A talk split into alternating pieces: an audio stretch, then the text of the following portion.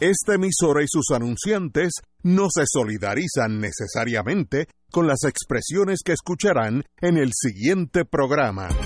Son las 5 de la tarde, hora de escuchar Fuego Cruzado, el programa de más credibilidad en la radio puertorriqueña, en las voces de Ignacio Rivera, Néstor Duprey y sus panelistas invitados con su discusión política dinámica e incisiva de los acontecimientos más importantes del momento.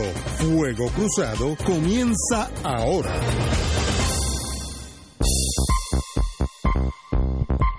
Muy buenas tardes amigos y amigas de Fuego Cruzado. Estamos aquí, Romancing the Stone, empezando un lunes 26. Un lunes después, después de un fin de semana. Sí, cargado. Para decirle lo menos borrascoso. Sí, sí, borrascoso es la palabra. Sí. Tenemos con nosotros hoy de invitado muy especial. Don Juan Dalmau, muy buenas tardes. Saludos Ignacio, un placer estar contigo. Qué Saludos bueno. Néstor. Qué Eh, bueno. Estar de vuelta siempre es un placer eh, tertuliar y compartir con ustedes. Hoy de bateador designado Sí. Usted, por pero el usted es un compañero Fernando bateador. Martín. Usted es un bateador de, de cuatro puntos. Antes de hablar nada importante, háblame cómo está tu hijo Gabriel después de todo lo que ha pasado y ustedes también. Dime. Pues mira, eh, Gabriel se encuentra excelentemente bien y bueno. para nosotros es una alegría eh, poderlo comunicar, ¿verdad? Él terminó sus, sus dos años de quimioterapia, Wow. eh, pero eh, asumió su, ¿verdad? Su reto con mucha gallardía, con, con, con buen ánimo y bueno, pues estamos contentísimos de dar la buena noticia de que está en remisión, está limpio de toda célula cancerosa. No tuvimos que hacerle trasplantes de médula ni nada, así que eh, eh, eso pues nos, nos llena de alegría en términos de que dentro de las circunstancias difíciles que enfrentamos, pues el, el niño pudo enfrentarlo de manera apropiada, adecuada y bueno, pues estamos agradecidos y gracias por preguntar porque Además de decir que eso es lo más importante de este programa, saber que tu hijo está bien, así que Así es, y, yo agradezco las oraciones, la- la- los buenos deseos. eh, mi familia y yo y Gabriel no tendremos ni esta ni otras vidas para agradecer eh, la generosidad y la bondad de tanta gente buena como tu Ignacio, como Néstor, que estuvieron siempre atentos y los que nos escuchan. Así que deseamos lo mejor a tu hijo y obviamente Qué a la bueno, familia que de esté bien, Almao. que esté bien. que Eso es importante. ¿Qué edad tiene ahora hoy? Tiene 15 años. Ay, bendito. Tiene 15 años. No es tan nene. Eh, sí, no, no, no, empezando, empezando a letear. Y, y bendito, y, a, y a- pues como la noticia fue de Gabriel, la gente se olvida de Sofía. Sofía tiene Claro. 12 ahora. Eh, están los dos. El problema de estos muchachos es que eh, el recibo es como esos de, de las megatiendas que se desaparecen y después no los puedes devolver. Qué bonito. Que, Te, te- eh, Gracias. Estoy, estoy muy alegre que tu hijo está bien, así que para adelante. Eh, ¿Cuál es, en lo militar, yo, yo iba a decir la palabra en inglés, pero cuál es tu rango en el PIB? bueno, yo soy el secretario general del Ok. Partido Por eso, porque sabemos que eres el senador, pero en- dentro del PIB, Sí, sí. dentro del organigrama del partido soy el secretario general eh, fui este secretario de asuntos municipales senador ex candidato a la gobernación si me aplican la ley antimonopolio posiblemente me pueden multar oye, un chiste, un chiste, en un chiste interno, o sea que tú eres jefe de Robertito Aponte. Yo soy eh, compañero de Roberto Iván Aponte eh, pero no no es Ya jefe, lo no es sé jefe, cuando, pero, ya lo sé cuando lo vea. pero pero sabes que él, él tiene un, eh, él tiene un que además un de ser interés- fanático de Mayagüez, tiene pocos defectos. Así mismo es, pero tú sabes que le debes un libro de Clemente. Sí, sí, lo sé, lo sé, lo sé. Bueno. Pero me tiene que invitar a un juego de Mayagüez Santurce, le dije, para poder hablar allí. Sí, para poder, Y de para las otras cosas, para ponernos, al, para ponernos al día. de, los tiempos de bachillerato. Saludo a Roberto Iván Aponte Berrío, mi hermano de muchos años y con quien, además de la pasión por el béisbol, pues compartimos un gran amor por el país. así es.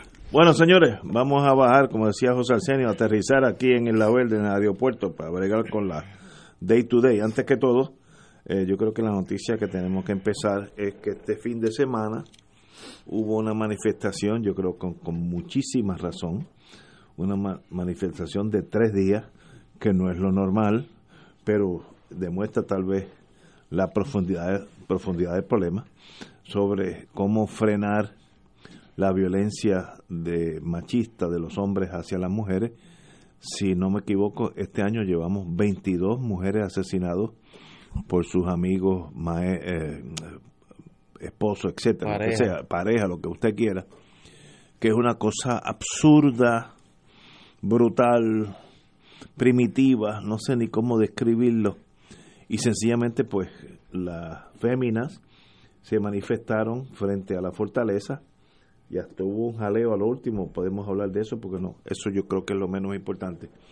Pero no hay duda de que ese es un problema eh, profundo, yo no sé por qué, pero profundo en el mundo nuestro, estamos en el siglo XXI y nos comportamos como si estuviéramos en el siglo XVI.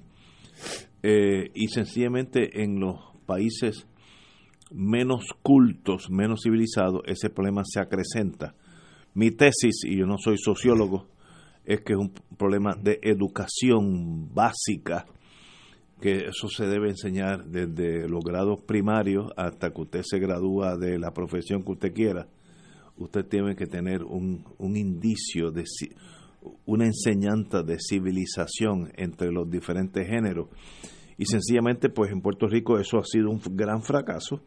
Y este año, después de unos cuantos años de haber ido bajando ese número, tal vez por la crisis económica, María, el colapso del país en el sentido económico, pues eso genera una, unas tensiones, unas fricciones que generan estos resultados, una tragedia para el país.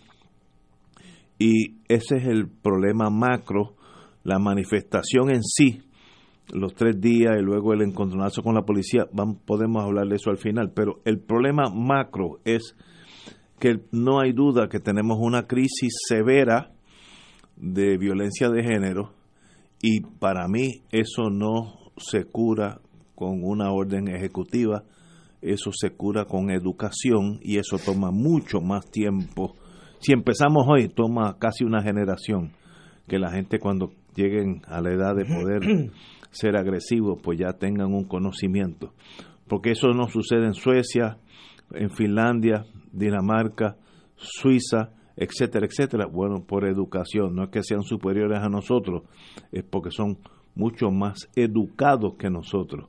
Eh, una tragedia de Puerto Rico y estamos en el mismo medio de esa tragedia que no sé cómo se puede eh, controlar, excepto con educación, porque tú no puedes tener un policía en cada hogar de Puerto Rico velando a la relación hombre-mujer, eso es imposible Educación. ¿Cómo se hace eso? Pues para eso tenemos el sistema de educación pública. Néstor. Ayer era el día eh, que en el mundo se escoge para marcar el repudio de la sociedad a la violencia eh, machista y a la violencia de género.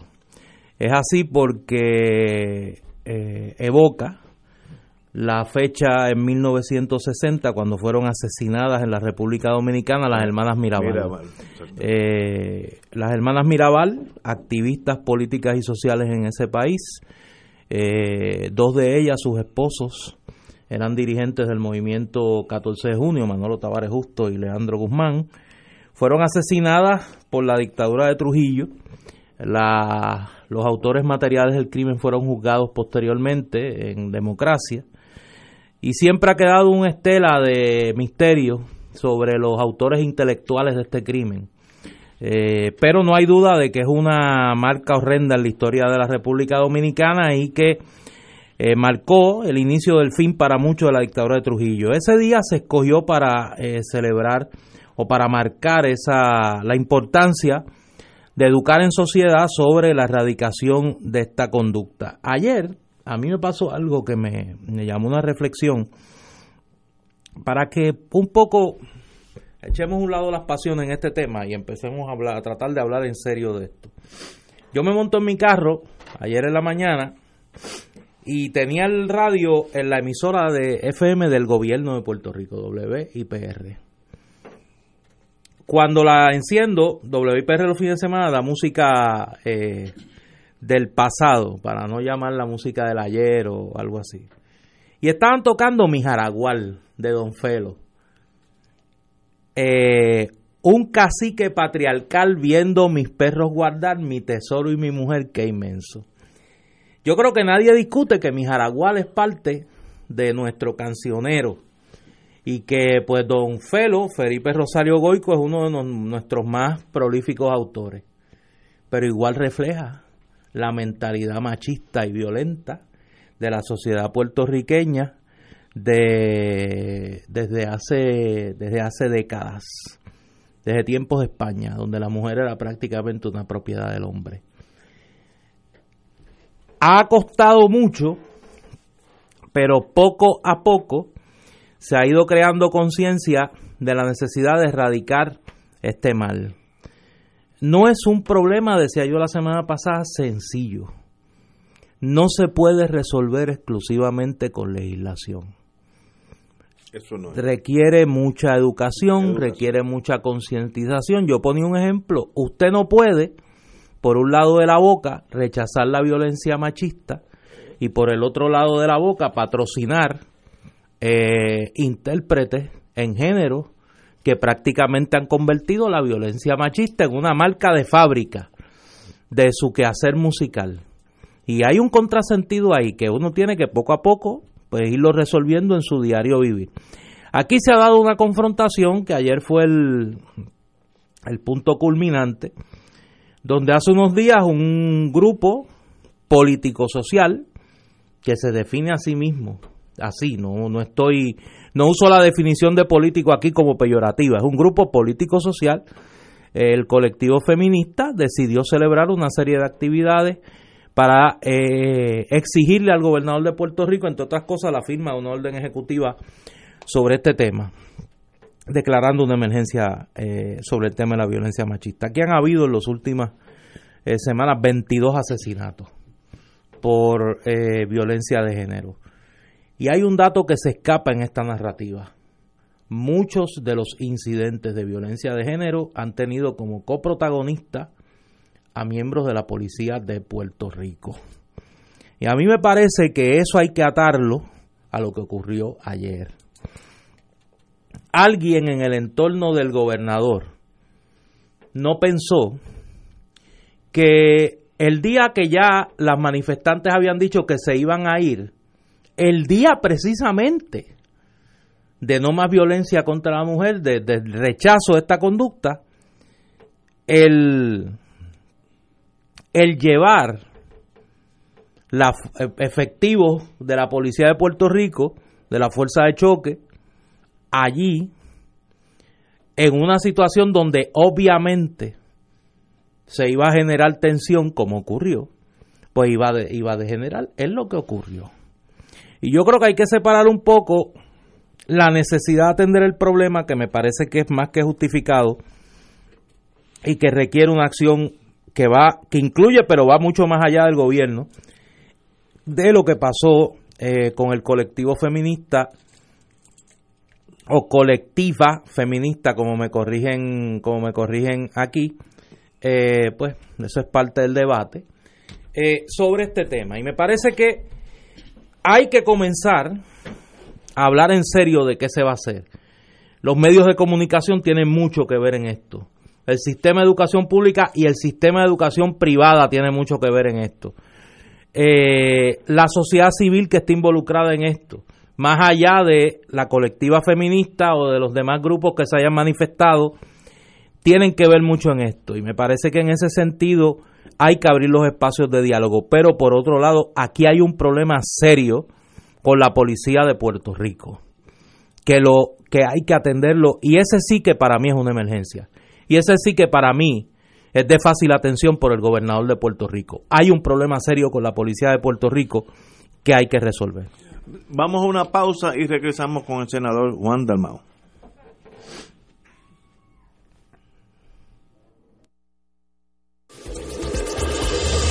Fuego Cruzado está contigo en todo Puerto Rico. La oficina médica del Dr. Ramón Luis López Acosta, especialista en medicina de familia, provee servicio a pacientes adultos y geriátricos de manera continua y comprensiva, servicio de medicina primaria preventiva y de medicina intrahospitalaria a nuestros pacientes, localizada en la calle Lloveras 650, edificio Centro Plaza, suite 207, Santurce, cerca del Hospital Pavía. Llámenos al 787 725 7888 725-7888 y haga una cita para evaluación. Aceptamos la mayoría de los seguros médicos Advantage y comerciales. Radio Paz te ofrece el mejor motivo para levantarte temprano y disfrutar el comienzo de un nuevo día de lunes a viernes con Enrique Liboy y Radio Paz en la mañana. La dosis perfecta de noticias, deportes y éxitos musicales de todos los tiempos, humor y curiosidades, calendario de actividades y tus peticiones musicales por el 787-300-4982. Conéctate con el 810 AM de lunes a viernes con Enrique Liboy y Radio Paz en la mañana. Todos los miércoles de 4 a 5 de la tarde le ofrecemos el programa Infoempresas y algo más. En este espacio entrevistamos a empresarios de la casa, prospectos y actividades que están haciendo el trabajo de llevar adelante la economía de nuestra isla. Y ese algo más es la integración a las 4 y 30 de la doctora Olga Meléndez con su espacio Que pasa en casa, donde la comunidad es el protagonista y ella a su especial estilo les ayudará a encontrar soluciones. La cita, todos los miércoles a las 4 de la tarde por el 810 AM Radio Paz y Radio Paz 810.com, donde ser mejor es posible.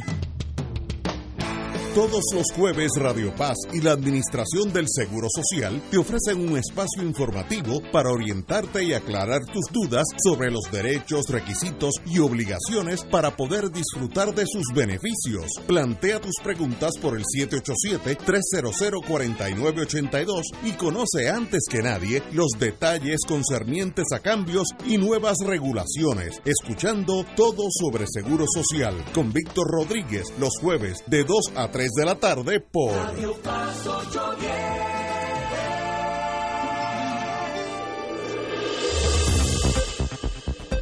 Y ahora continúa Fuego Cruzado.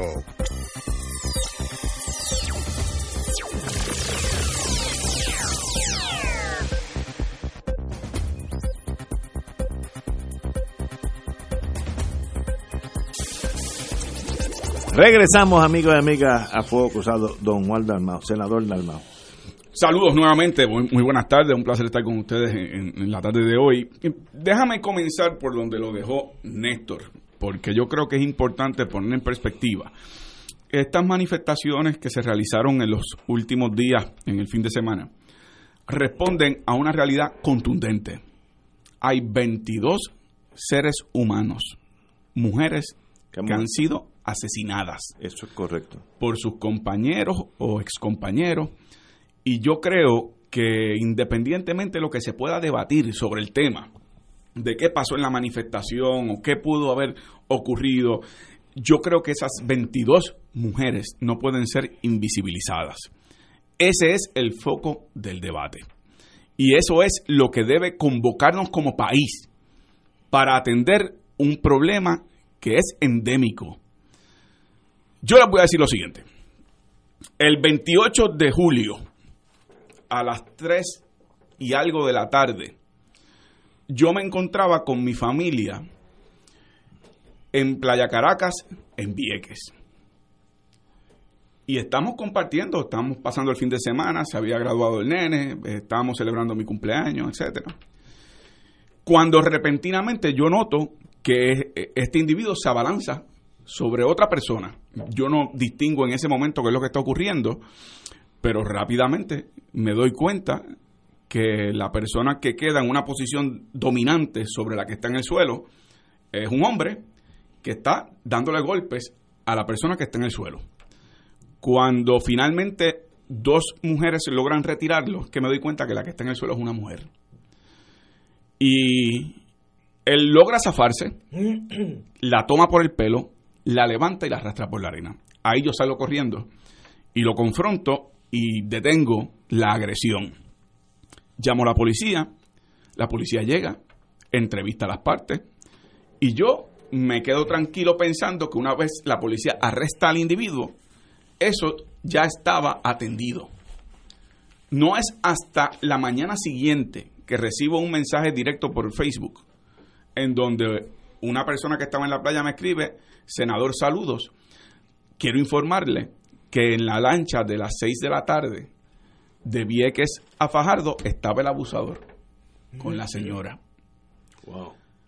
Yo entonces levanto la voz de alerta eh, y, y por ser probablemente yo quien soy, ¿verdad? Una figura pública, entonces se activa el protocolo que no se activó en el momento. Básicamente la policía lo que hizo fue darle pon al abusador, a- o sea, le, le sirvió de taxi, de Uber al abusador a, a- a la lancha. Y por lo tanto, todavía esto es un caso que se está viendo. Se ha suspendido cuatro veces. Típico.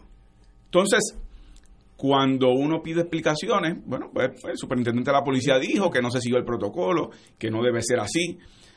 Pero ahora supóngase usted que yo no fuera yo, que yo no tuviera un acceso para públicamente poder haber hecho una denuncia. Esa persona estaría tranquilamente en su casa sin enfrentar los cargos criminales que está enfrentando. Eh, y la policía de Puerto Rico no siguió el protocolo, claramente no lo siguió.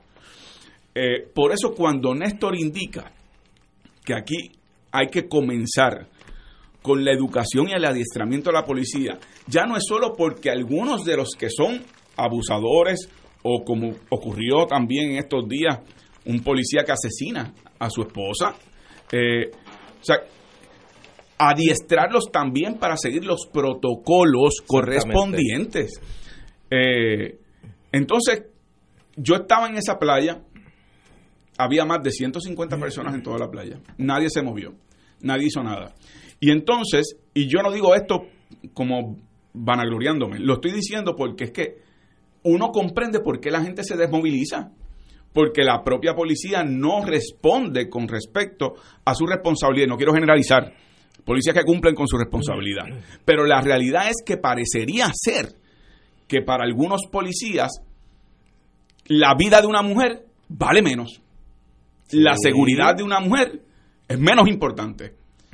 Y ahora les traigo al otro tema que lo trajo Ignacio. Porque Ignacio dice, hay que educar. ¿Ustedes recuerdan las vistas públicas para el nombramiento de Julia Kelleher? ¿Ustedes recuerdan cuando el presidente del Senado, Tomás Rivera Chats, detuvo el nombramiento hasta que ella no dejara sin efecto lo que era el protocolo educativo con respecto a equidad de género? Y ella aceptó eliminar la carta circular con respecto a la educación de equidad de género, que no es otra cosa que educar a los niños desde temprana edad Que- de que tenemos que tratarnos con la misma dignidad como seres humanos, hombres y mujeres. Y ella aceptó dejar sin efecto esa carta circular a cambio del puesto, a cambio del nombramiento. Entonces, ¿cómo es posible que el gobernador en el día de ayer se atreviera a escribir un mensaje de texto por Twitter diciendo que era el Día Internacional de la Mujer por las hermanas Mirabal, cuando hace un par de semanas le estaba dando escolta a uno de los familiares de Trujillo? Al nieto de Trujillo. Por eso. O sea, aquí tenemos que realmente tomar este tema muy en serio. Y hay que tomarlo con la indignación que corresponde, porque cuando ocurrió ese incidente que yo les describo en Vieques, al lado mío, sentada, al lado mío, estaba Sofía Isabel Mía, que tiene 12 años, como les dije hace un rato. Entonces, ¿cómo es posible que ella tenga que ver como si fuera algo bueno el que esta persona estuviera golpeando a su esposa? Que luego es que yo sé que es, su esposa. Eh, para mí, eso es inaceptable. Y por lo tanto, como sociedad, como país, nosotros tenemos que reconocer que esto es un problema muy serio, que tenemos que atenderlo desde la temprana edad a través del Departamento de Educación, que es lo básico. que es lo básico, lo básico. pero también a través de quienes están llamados a proteger a la ciudadanía, y en este caso a las mujeres, que es la policía de Puerto Rico. En ambos aspectos, nosotros estamos rezagados. Estoy Y son dos, de y son dos eslabones de la cadena que son de rápida atención. O sea, Claro. se pueden atender mañana. Mañana empezando. O sea, se pueden atender mañana. O sea, Restituir la carta circular es lo primero Claro, que debería hacer la Secretaría claro. de Educación. Claro. Yo creo que, y honestamente en eso yo discrepo. del planteamiento que se ha hecho a nivel público.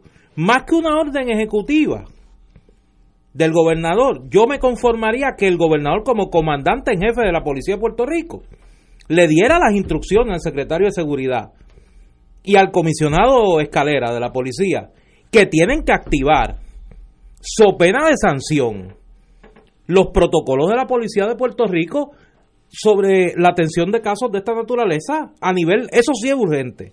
Pero mira, Néstor, rápidamente. Porque la víctima, cuando la víctima llama, ¿a quién llama? A la policía. Pero- y si la policía, si la policía tiene un grave problema de maltrato en sus filas, va a ver esa llamada como o un chiste, como algo que no tiene importancia. Y ahí comienzan los problemas. La situación de riesgo de la mujer aumenta exponencialmente. Pero sí, mira el policía que asesinó a su esposa. El trato privilegiado que le han dado. No se divulga su eso. nombre, se protege su identidad, se tapa su rostro e incluso se consultan entre ellos y se escucha cuando la prensa se acerca a qué cuartel lo vamos a llevar eh, ca- casi eh, alfombra roja. Sí, sí, Eh, sí. O sea, yo, yo creo que esto es un problema muy serio eh, y como dice Néstor, aquí se pueden tomar unos pasos inmediatos. Claro. Eh, pero hasta que no se reconozca que aquí hay 22 mujeres con nombre y apellido, con hijos, hijas, que van a tener que sufrir por el resto de su vida la pérdida de su madre, yo creo que, yo creo que merece la atención eh, de- del más alto rango y como dice Néstor, y hay pasos que se pueden tomar ahora. El gobernador don Ricardo Rosselló confesó hoy que no está convencido de que firmar una orden ejecutiva para aprobar un plan contra la violencia de género pueda resolver este mal social que ha arrebatado la vida a 22 mujeres este año. Cito al señor gobernador, sería algo malo para resolver este problema pensar que el gobierno como ente único sería el que tiene las herramientas para resolver, resolver esto. Yo creo que todos estamos de acuerdo con eso, pero hay que empezar. Pero tiene que hacer lo que le Educación, la corresponde. policía. Eso el gobierno inmediato. solo no puede resolver el problema, Eso. pero por lo menos puede hacer lo que le corresponde. Lo, lo mínimo es La policía de Puerto Rico, hay un problema serio que hay que atenderlo allí. El Departamento de Educación, mire, hay que entender, y yo voy a decir esto con pleno conocimiento de mis palabras, de dónde estoy y de la fe católica que yo profeso. Hay que entender que el problema de la violencia de género es un problema social, es un pecado. Es un pecado. Y como pecado, ningún cristiano se puede oponer a que el Estado tome las medidas que tiene que tomar para atenderlo y resolverlo. Y comienza por la educación. No podemos seguir, no podemos seguir ignorando en nuestro sistema educativo la realidad de que tenemos que hacer lo que probablemente en el entorno familiar no se hace. Ese espacio lo tiene que llenar el Estado. Lo tiene que llenar el Estado y tiene que asegurarse que al menos en el salón de clase el joven y la joven que va allí va a recibir una educación sobre el valor de la equidad y del respeto a la persona humana, el respeto a su dignidad. El respeto a la dignidad de la persona humana es un valor universal del cristianismo. Un cristiano que se oponga a que en la sociedad se eduque sobre el respeto a la dignidad de la persona humana, atenta contra la raíz evangélica del mensaje cristiano. Y eso hay que entenderlo. Y muchos de los que se oponen a que en el sistema educativo nuestro se eduque sobre esta realidad, lo hacen desde una visión torcida del cristianismo. Y estoy muy consciente de lo que estoy diciendo. Y me parece que es un grave error. Es un grave error porque le estamos atando por chantaje político las manos al Estado. Y es imposible que la sociedad nuestra camine hacia la paz, camine hacia la equidad, sin que el sistema educativo haga lo que tiene que hacer. Estamos totalmente de acuerdo. La policía puede todo. puede, la policía puede tomar acto esta tarde, esta tarde, no es mañana, esta tarde.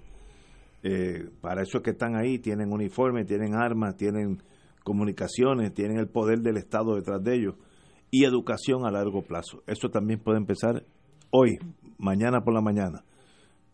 ¿El Estado lo hará, sí o no? Pues para eso es que está el Estado ahí y pues si no hacen su trabajo, el pueblo a la larga le pasa la factura.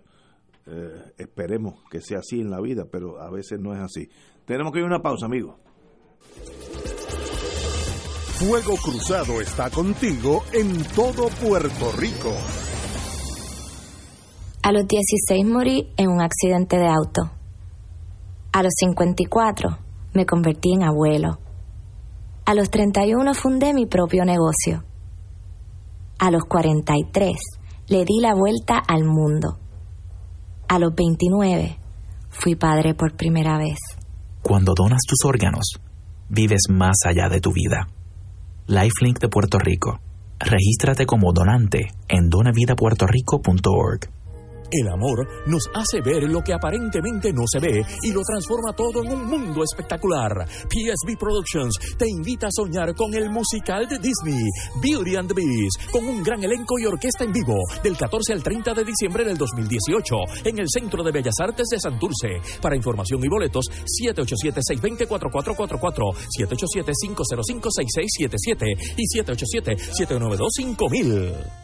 El Consejo de Acción Social Arquidiocesano, CASA, presenta su programa radial Casa de Todos, difundiendo el mensaje de la doctrina social de la Iglesia cada martes de 2 a 3 de la tarde por Radio Paz 810 AM. Conoce este instrumento que utiliza los valores y principios del Evangelio para analizar nuestra actualidad social, velando por la dignidad del ser humano. Casa de Todos, martes de 2 a 3 de la tarde por Radio Paz 810 AM. 2.6 millones de autos en Puerto Rico, algunos de ellos con desperfectos.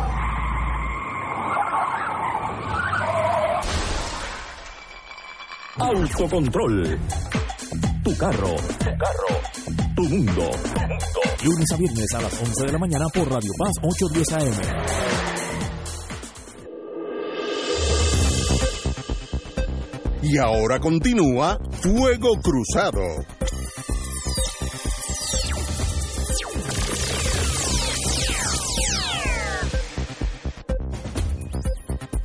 Amigos y amigas, el segundo tema que tenemos que tocar es la partida de Puerto Rico para traslado médico del señor gobernador Rafael Hernández Colón, quien todos conocemos, tiene 82 años de edad, eh, se ve mucho, mucho más joven que 82, pero eh, está obviamente afectado por algo médico, está en los Estados Unidos, en Estados Unidos hay básicamente dos estados que manejan todo lo que tenga que ver con cáncer en, la gran mayoría, que es Nueva York eh, y, y Texas.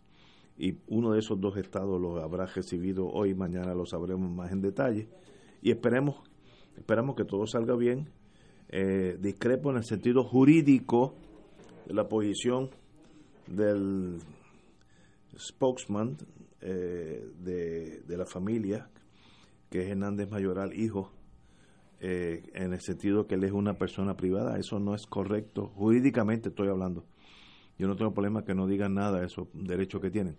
Pero jurídicamente es una persona pública, fue gobernador de Puerto Rico, todo el mundo reconoce quién es, tiene escolta pública, tiene pensión del, del, como gobernador pública, así que no hay nadie que puede jurídicamente decir que es una persona privada, es una persona pública.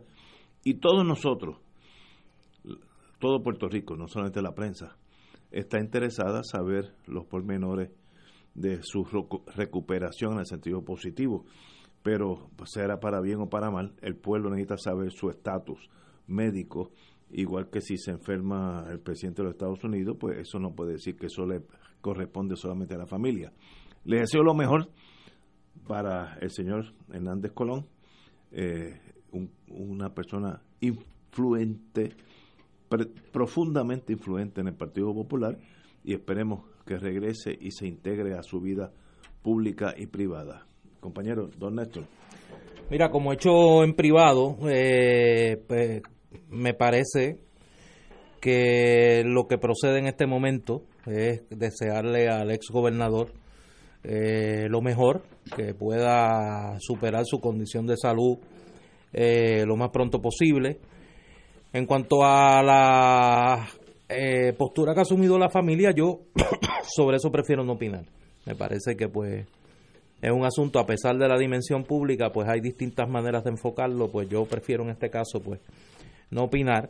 Eh, le deseo lo mejor, le deseo lo mejor al gobernador con quien pues a pesar de las discrepancias y de las coincidencias pues siempre he tenido una relación de buena comunicación y de respeto. Compañero. bueno, no es mucha la información que se ha brindado, ¿verdad?, sobre los detalles de la, de la condición del exgobernador. Eh, así que yo, en primer lugar, tengo que comenzar diciendo que, que al exgobernador, a, a su familia, eh, eh, mis mejores deseos de una pronta recuperación. Eh, yo, por ejemplo, tú lo mencionaste al inicio, Ignacio, cuando tuve que enfrentar el asunto de la condición de Gabriel, mi hijo, eh, no, no me quedó remedio porque públicamente pues yo tenía que hacer una expresión eh, para que se supiera por qué yo tenía que poner en suspenso mi campaña política. Y en aquel momento mi esposa y yo determinamos eh, que el tratamiento que Gabriel se iba a dar iba a ser en Puerto Rico, pero como he dicho y reitero, lo hubiese llevado a la luna, si era por su bien y por su salud. Así que si el exgobernador necesita un tratamiento particular, eh, en donde lo tenga que recibir, lo más importante es que pueda recuperarse pronto y que, de nuevo, eh, que a su familia, a sus allegados, amigos, eh, que vaya mi, mi más profundo eh, abrazo solidario y, y, mis mejores deseos de una pronta recuperación. Lo cortés no quita lo valiente. Eh, discrepancias hay un millón, pero ciertamente la vida, la salud y, lo que es el bienestar familiar, eh, eso está por encima de otras consideraciones, así que a, a él que, que, que, que, le lleguen mis mejores deseos y mis oraciones. Que la fuerza del más allá esté con él y que pronto esté aquí, porque obviamente es parte de la historia y del presente y de la historia de Puerto Rico. Y de verdad, aquellos que estudiamos con él como profesor sabemos su capacidad intelectual, que es de primera clase en todos los sentidos de la palabra. Bueno. Oye, antes de seguir con los temas de, del programa, tengo una petición aquí. Yo no suelo enviar saludos, no me gusta. Eh, pero por lo menos Juan y a mí nos toca. Eh, a los muchachos de plan de contingencia sí, sí. Del, del, podcast ¿Pero qué es eso? de ¿Qué historia. Es tú, usted tiene que ir. Yo planteé No. que a usted hay que invitarlo ahí. Plan de contingencia es un podcast. ¿Qué es eso? De, pero un podcast es un programa que en vez de emitirse eh, por, Por la- radio, exacto. se emite a través de las redes sociales. Eh, donde se discuten de una manera bastante, vamos a decirlo así, heterodoxa. a Colo- usted le colo- gustaría. coloquial. Es coloquial y entonces tiene este beneficios marginales. sí, tiene, sí, sí, tiene no. beneficios marginales. Para usted tienen que prepararse. tienen que hacer una colecta previa para poder estar apertrechado. Pero yo creo Un que es un saludo a ellos. Es parte de un ejercicio interesante que se está dando en el mundo y que en Puerto Rico está eh, afortunadamente ganando su espacio, que es un método de análisis y comunicación alternativa que rompe un poco el esquema a veces rígido de, de, de la radio. Y hay algo de democratización. Y hay algo de democratización del debate Claro. y de visiones distintas, Claro. visiones que no son las visiones de tráfico común en la conversación política. Así que a los muchachos de plan de contingencia, y antes que me regañen mis amigas, les digo que son los muchachos porque son muchachos hombres, los tres. O sea, no, mire, cojan oreja, tiene que haber este igualdad de género en plan de contingencia, que si no les va a pasar como nos criticaban aquí en Fuego Cruzado, ya no, pero antes nos criticaban por eso. Pero plan de contingencia, a, a ellos mi abrazo y como, como señalas, este es un grupo de jóvenes, Ignacio, que, Pero que que han Tú tienes generado, que ir, tú tienes que ir. han generado este proyecto informativo donde entrevistan a personas, a figuras, eh, desde las artes, la política, eh, Sí. la historia. Estuvo y- Joana Rosalí. Así es, y estuvo Carlos Weber, estuvo este, bueno, estuviste tú, estuve yo, Sí. eh, entre otros, y, y francamente, bueno, pues nada, a ellos mi respeto, porque cuando me invitaron originalmente, yo dije, yo voy para un matadero. Eh, No, yo la pasé muy bien. Y ahí. realmente la pasé muy bien, y se los dije y se los reitero, eh, vuelvo a la menor provocación. Tienen que invitar a Ignacio, yo se los dije. Y entonces tienen que hacer allí, a lo mejor, Ay, el Dios. diálogo extendido que no se pudo dar a- aquí, tuyo y de Doña Miriam. A lo mejor allí se puede dar con una Sí. con un toque, un Reencuentro. reencuentro, con un toque de de, de expresión mucho más distendida. Tú te puedes deshogar. Si va a pasar, me tienen que dar como una semana preparatoria emocional. la última vez me cogió desprevenido y tuve, tuve. Oye, déjame contestar un emplazamiento que nos han hecho muchas veces. Eh, una de las variables que esperamos incorporar a Fuego Cruzado pronto es el podcast. Vamos a tener un podcast donde van a poder eh, bajar, como se dice en el lenguaje tecnológico, los programas. Eh, porque tengo particularmente un radio escucha allí atrapado en la redacción del Nuevo Día que no nos puede oír Ah, sí. porque está allí encerrado y entonces ya la queja Yo creo que es vecino mío. Sí, es vecino tuyo. Ya su queja clama al cielo. Su queja clama al cielo y pues va a haber pronto podcast de Fuego Cruzado. Bueno, con mucho gusto yo estaré. Tú tienes que ir a Sí, plan de siglo XXI, contingencia. Tienes que ir a plan de contingencia. No, yo voy, Eso yo es, yo voy de oyente. No, no, tú sabes, tú sí. me conoces. No, tú te, yo sé. Por eso es que, por eso es que lo digo. Por eso es que lo digo, que yo sé que sería chulísimo. Bueno, señores, continuamos. Viene con posibilidades el plebiscito de 2017. Eh, aunque el Comité de Recursos Naturales de Estados Unidos, en la Cámara, ha, cerrado sus votaciones por la sesión 115 del Congreso, en otras palabras, este año, que termina en diciembre, el, bo- el bo- boricua demócrata Darren Soto, de Florida, considera que el plebiscito del 2017 puede servir aún de base para un próximo proyecto de ley a favor de la estabilidad de Puerto Rico. Eso es nuevo. Eh, cito ahora al señor representante de los Estados Unidos. No hay sesiones de votación adicionales en calendario del Comité de Recursos Naturales, eh, afirmó el congresista, pero anunció que se propone coauspiciar en el programa, en la próxima sesión del Congreso, algún nuevo proyecto a favor de convertir a Puerto Rico en el Estado 51 de los Estados Unidos. Eh, como todos sabemos, Soto pues ahora es parte de la, de la mayoría de la Cámara, así que está en una posición mucho más importante que anteriormente, que era minoría. ¿Qué usted tiene que decir sobre el plebiscito del 2017 para servir como base para un proyecto pro estadidad? Don Juan Dalmao. Bueno, mira, el plebiscito del 2017 es un opuesto. Eh, ha quedado claro, eh, la comisionada residente eh, presentó lo que ella llamaba su acta de admisión, luego de ese plebiscito retiró ese proyecto original, radica un nuevo proyecto que realmente no era un proceso de admisión, sino más bien una posposición eh, de territorio incorporado una vez un comité aprobara la posibilidad de que Puerto Rico se anexara en los Estados Unidos. Eh, es decir, eh, fue el reconocimiento del fracaso. Pero no solo eso, sino que además estuvo un año completo diciendo que en cualquier momento el Comité de Recursos Naturales y Energía iba a llevar a cabo vistas públicas, iba a llevar a votación el proyecto, y no ocurrió. Y entonces ahora, a la hora pico, cuando ya el presidente de la comisión no será Rob Bishop, como había mencionado Néstor en estos días en un análisis la semana pasada, bueno, pues entonces ahora, como, como un premio de consolación, vienen todas estas suertes de expresiones. Yo no favorezco un plebiscito estadidad, ¿sí o no? Y no lo favorezco porque me parece que de ser derrotada la estadidad, triunfaría la colonia. Y por lo tanto, esa no puede ser la aspiración de un proceso de autodeterminación. Yo presenté en el Senado de Puerto Rico el proyecto del Senado 1053.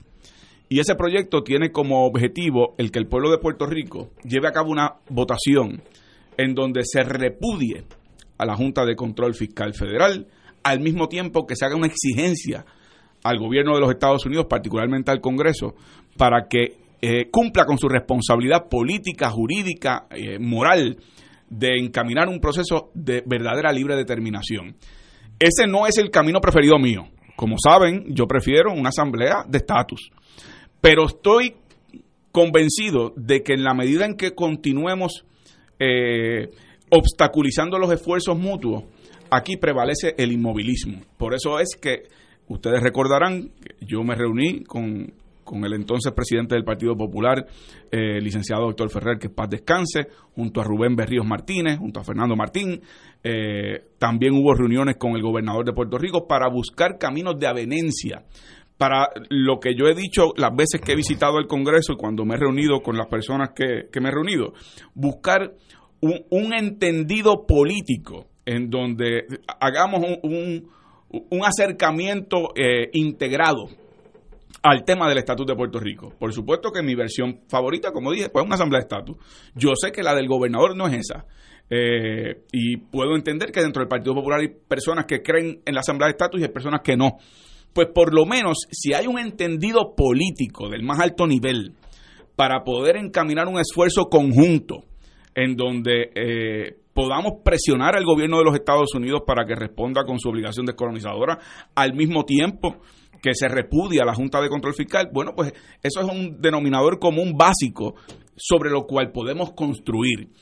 Si continuamos con las políticas unilaterales como lo ha hecho el gobernador, bueno, pues ya vieron el plebiscito del 2017, eh, terminaron incluyendo la colonia como parte de las opciones descolonizadoras, entre comillas, y el gobierno de los Estados Unidos no hizo caso a, ese plebiscito.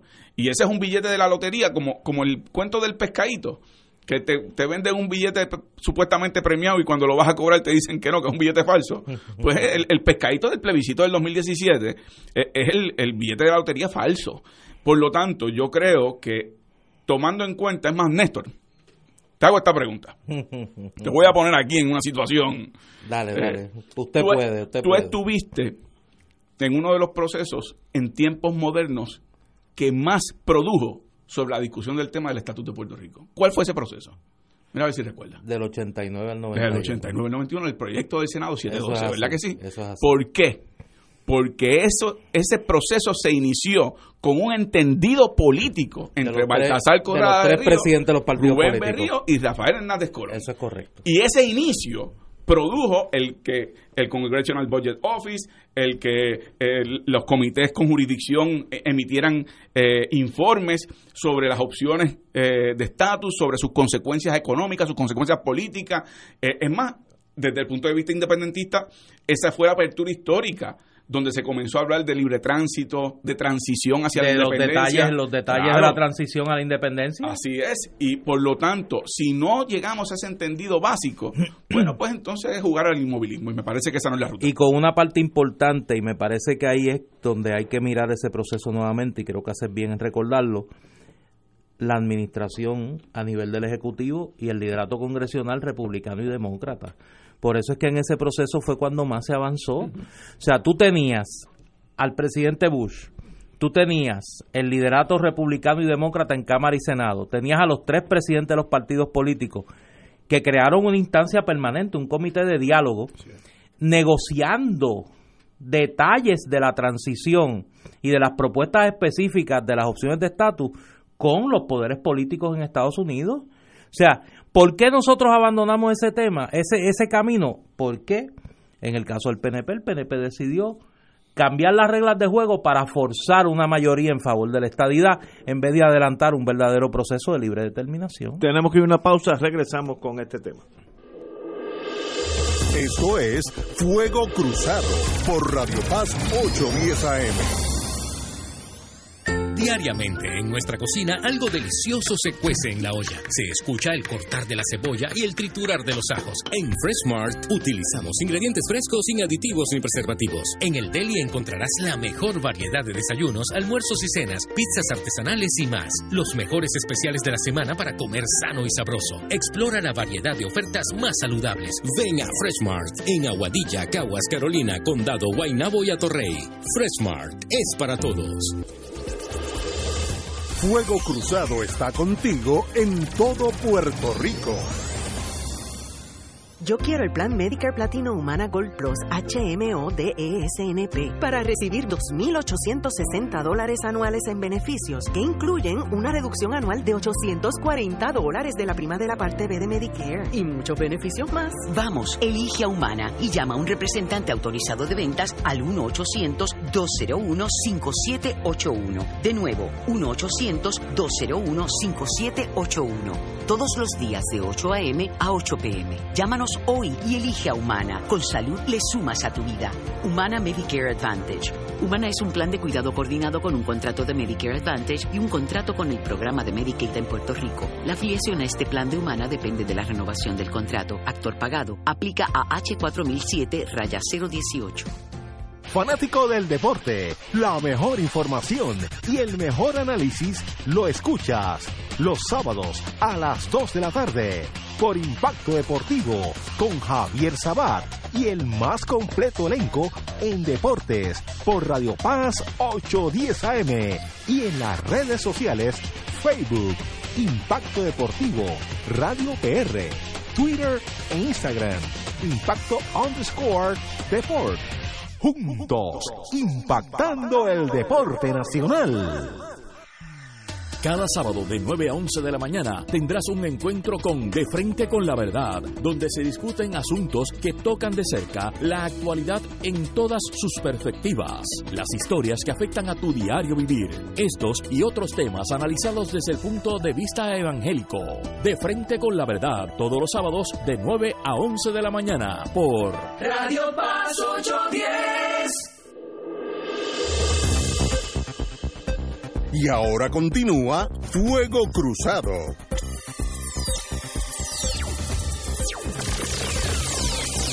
Antes de pasarle el mallete al compañero don Néstor Duprey, voy a Ese leer. uso del pasarme el mallete, El me da como los veteranos, que me da estrés postraumático. El Partido Porque me Popular. acuerda las épocas de la legislatura, sí. El Partido Popular Democrático comenzó a formular su oposición Ajá. ante la posibilidad de que se le dé paso a un nuevo plebiscito que ponga a los boricuas a elegir a favor o en contra de la anexión de Puerto Rico a Estados Unidos. El presidente electo del PPD, el amigo Aníbal José Torres, opinó que esta propuesta no está dirigida a buscar soluciones sensatas, serias y democráticas entre todos los puertorriqueños, sino que busca compensar el favor político de sus aliados estadistas del PNP. Eh, Torres indicó que Bishop no ha prestado atención al tema del estatus político de Puerto Rico, pese a que por años ha dirigido a recursos naturales en Estados Unidos. Eh, y por tanto, él prevé que nada va a pasar. Esa es la posición del Partido Popular, compañero don Néstor Duprey. La posición del Partido Popular yo no te la puedo decir. Y te la, no te la puedo decir Tú eres porque... Bueno, no, no. ¿Por dónde van esos muchachos? No, pero es que eso no es un tema historiográfico, es un tema politológico. Yo te puedo decir como historiador que la última posición del Partido Popular sobre ese tema fue precisamente el proponer en su programa de gobierno una consulta de estatus, eh, estadidad sí o no, entendiendo el no como un mandato para convocar una asamblea constitucional de estatus. Eh, esa propuesta, que había sido la propuesta del anterior presidente, eh, el recientemente fallecido amigo Héctor Ferrer, y que había sido reformulada por David Bernier, una vez fue candidato en el 2015 y se llevó al programa de gobierno en el eh, 2016, pues que yo sepa el Partido Popular no se ha reunido su Junta de Gobierno para tomar acuerdos sobre eso, eso es una expresión del presidente entrante, Aníbal José Torres, que me imagino que tratarán de llevar el domingo, digo me imagino porque no sé, eh, a la Asamblea General eh, que se celebra el domingo en eh, allá en el este. Yo tengo que decir lo siguiente sobre esto. Yo creo que el PNP necesita desesperadamente un mecanismo que le permita llevar el tema del estatus político de una manera proactiva a la elección del 2020 para mover su base a votar. ¿Cuál es la alternativa? Pues parece que se inclinan al referéndum estadidad sí o no. Bajo la premisa, me imagino yo, que habrá un sector del antiestadismo que boicoteará esa consulta y que entonces en una elección, en un referéndum cerrado, ellos pueden ganar. Porque de lo contrario sería una aritmética nociva para el PNP, porque aquí hay más gente en todas las consultas en contra de la estadidad que a favor. Eso es una estrategia electoral. Ahora, si de verdad quisieran eh, retomar el tema, descartando que puedan escoger el mecanismo procesal de la Asamblea Constitucional de Estatus, ellos propusieron una consulta en el 2017 en la que, ahora un poco devolviéndole el piropo a Juan, que Juan y yo estábamos en la misma esquina, en el Junte Soberanista, dispuestos a ir a esa consulta eh, que escogí, que planteaba votar por la estadidad o por un camino de soberanía puertorriqueña, bien fuera en su vertiente de libre asociación o en su vertiente de independencia. Ellos decidieron cambiar el esquema original de la consulta para incluir el territorio como opción, esperando que el Departamento de Justicia les convalidara la consulta. Y no pasó ni lo uno ni lo otro.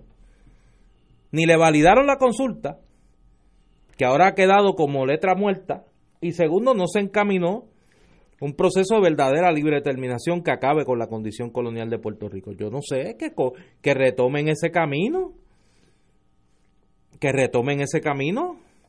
Vamos a una consulta plebiscitaria con opciones descolonizadoras de verdad. Ah, yo prefiero la Asamblea Constitucional de Estatus. Pero si ellos que tienen el poder quieren encaminar un proceso en serio, ellos tienen el esquema. Ellos lo, ellos lo propusieron y quienes lo abandonaron fueron ellos. Pues que retomen el esquema y que busquen legislación que está radicada en el Congreso Federal, consona con ese esquema que ellos proponían pero es que no tienen un mire vamos a hablar con vamos a hablar en plata el PNP no no tiene una intención seria de resolver el problema colonial de Puerto Rico. Porque si eh, mira este escenario. Se da la consulta está ya sí o no gana el no. Así. Al pelado como dirían allá en su pueblo y el mío. ¿quién ganó? gana la colonia. Al otro día del referéndum está sí o no, si gana el no. ¿Qué pasó? Pues Puerto Rico sigue siendo una colonia. No pasa nada. Gana la nada. Es una quinta columna con menos letras. El resultado es el mismo. Pues entonces, si usted quiere encaminar un verdadero proceso de libre determinación, de descolonización, tiene que poner opciones en la mesa. Pues mire, no quiere poner las tres opciones que el derecho internacional reconoce, pues por lo menos ponga dos caminos y que uno de esos caminos vaya a negociar con el Congreso.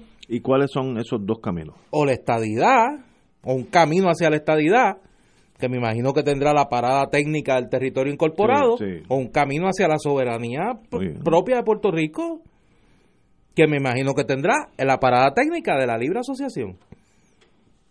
Esos son los dos, los dos caminos que existen, no hay nada más. Lo otro es la colonia, la nada. Don Juan Dalmau. Mira, aquí no ha habido, no ha habido límite a la cantidad de oportunidades que ha tenido el gobierno actual para enfrentar el tema del estatus si estuviera en serio en esto. Eh, yo quiero recordarles, no solo que es que Jennifer González había presentado su, su acta de, admisión, como le llamaban ellos, eh, que es una ley de, anexión, eh, pero también eh, el representante, el congresista Luis Gutiérrez, presentó el HR 900, que era la contraparte a ese proyecto que se trabajó junto al liderato del Partido Independentista. Yo colaboré en ese esfuerzo y ese buscaba que cuando se discutiera el tema del proyecto de Jennifer, tuvieran que discutir el tema también de la soberanía nacional puertorriqueña. Era una contraparte, pero no solo eso, como señala Néstor, cuando íbamos camino al plebiscito, donde por un lado estaba la alternativa de la anexión y por otro lado la soberanía nacional, estábamos dispuestos a participar porque era un proceso realmente en donde no estaba la colonia como opción. Pues ellos fueron, el gobierno se echó hacia atrás, incluyó la opción colonial, la opción territorial. Se convirtieron en los promotores del colonialismo. Entonces ganan ese plebiscito, ocurre nada, Jennifer González retira su proyecto original, radica un nuevo proyecto que no era realmente un proyecto de anexión, era para que se convocara un comité para que le hiciera recomendaciones a un próximo congreso sobre el proceso de integrar a Puerto Rico, cosa que es imposible porque un congreso no puede comprometer a futuros congresos. Eh, era meramente para el juego a las gradas. Entonces ahora que Rob Bishop con el que Jennifer González se tomó de la mano y lo paseó por todo Puerto Rico para darle la cobertura mediática durante el huracán. Ahora le devuelve el favor diciendo hay que hacer un plebiscito de estadía, ¿sí o no? Como señala Néstor, y yo en eso estoy completamente de acuerdo, de prevalecer el no, gana la colonia. Así que ese es un proyecto colonial. Aquí lo que hay que hacer es, en ausencia de mi versión preferida, que sería una asamblea de estatus, es retomar, como ha planteado Néstor, la idea de que si de verdad queremos resolver el problema, la manera de enfrentar al gobierno de los Estados Unidos, primero ya como les expliqué, tengo el proyecto del Senado 1053, que es para que el pueblo de Puerto Rico se exprese en contra de la Junta de Control Fiscal y exija su eliminación y al mismo tiempo exija el Congreso de los Estados Unidos un proceso de descolonización. Pero además de eso, está en el Congreso todavía el HR 900 y además de eso está el consenso logrado antes de que se enmendara la ley del plebiscito, que era o la ruta de la anexión o la ruta de la soberanía nacional y si ganaba la soberanía nacional iba a haber una segunda vuelta entonces para que el país escogiera entre la independencia y la libre asociación. Y como dice Néstor, nosotros en esa primera ronda íbamos a estar del mismo lado y después de prevalecer la soberanía nacional estaríamos en, en lugares distintos. Pero en esa primera vuelta íbamos a estar del mismo lado por la soberanía nacional. Así que aquí alternativas hay, propuestas hay, camino hay lo que no hay es voluntad. Lo que no hay es el deseo genuino de enfrentarse al gobierno de los Estados Unidos. ¿Y tú sabes por qué, Ignacio? Yo sé. Porque están muertos del miedo. Porque a la que el gobierno de Puerto Rico le levante la voz al gobierno de los Estados Unidos con respecto al tema del estatus, le va a pasar como ya le pasó al gobernador de Puerto Rico en la reunión que tuvo con los gobernadores republicanos y el presidente Trump, que le dijeron, pero es que tú no me puedes garantizar a mí dos senadores republicanos, así que no me vengas a hablar de la estadidad.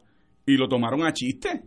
Eh, están muertos del miedo porque en el fondo saben que si jamaquean el palo, el momento de la definición va a llegar. Y ese momento sabemos hacia dónde va, que es soberanía nacional.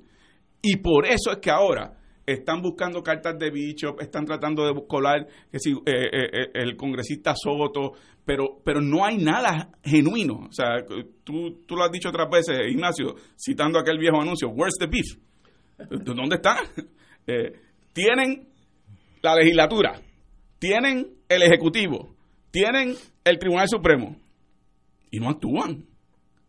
Ha ocurrido nada con respecto al tema del estatus. Y por lo tanto, rápidamente para redondear, me parece a mí que por eso es que hay que continuar insistiendo para que aquí no haya un bloqueo en que hay que buscar los entendidos del más mínimo común denominador. Eso es, los que no creemos en la colonia, los que creemos que hay que enfrentarse a los Estados Unidos con respecto al tema político de Puerto Rico y la Junta de Control Fiscal exigir su eliminación. Y esos son los entendidos básicos. Y a eso habían accedido, pero se echaron para atrás.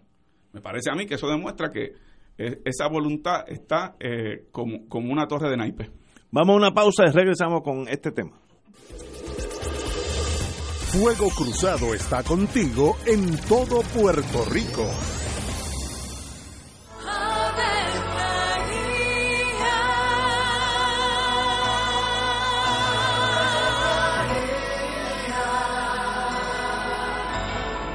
El ángel del Señor anunció a María. Y ella concibió por obra del Espíritu Santo. Dios te salve María, llena eres de gracia, el Señor es contigo. Bendita tú eres entre todas las mujeres, y bendito es el fruto de tu vientre Jesús. Santa María, Madre de Dios, ruega por nosotros pecadores, ahora y en la hora de nuestra muerte. Amén. He aquí la esclava del Señor. Hágase en mí según tu palabra. Dios te salve María, llena eres de gracia, el Señor es contigo. Bendita tú eres entre todas las mujeres y bendito es el fruto de tu vientre Jesús. Santa María, Madre de Dios, ruega por nosotros pecadores, ahora y en la hora de nuestra muerte. Amén. Y el Verbo se hizo carne. Y habitó entre nosotros. Dios te salve María, llena eres de gracia, el Señor es contigo.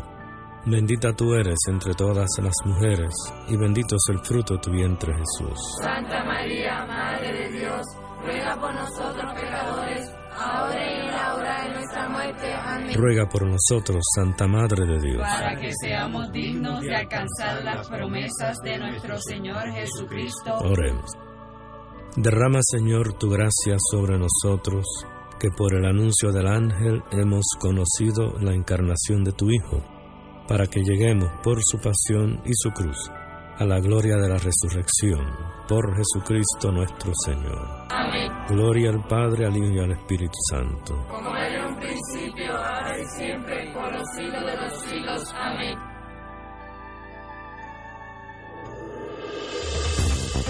Aquí la llama se enciende cada tarde a las 5 porque escuchas Radio Paz 810 AM, WKBM San Juan y retransmite en diferido WOROFM Corozal San Juan, la Casa de Fuego Cruzado, el programa de más credibilidad en la radio puertorriqueña.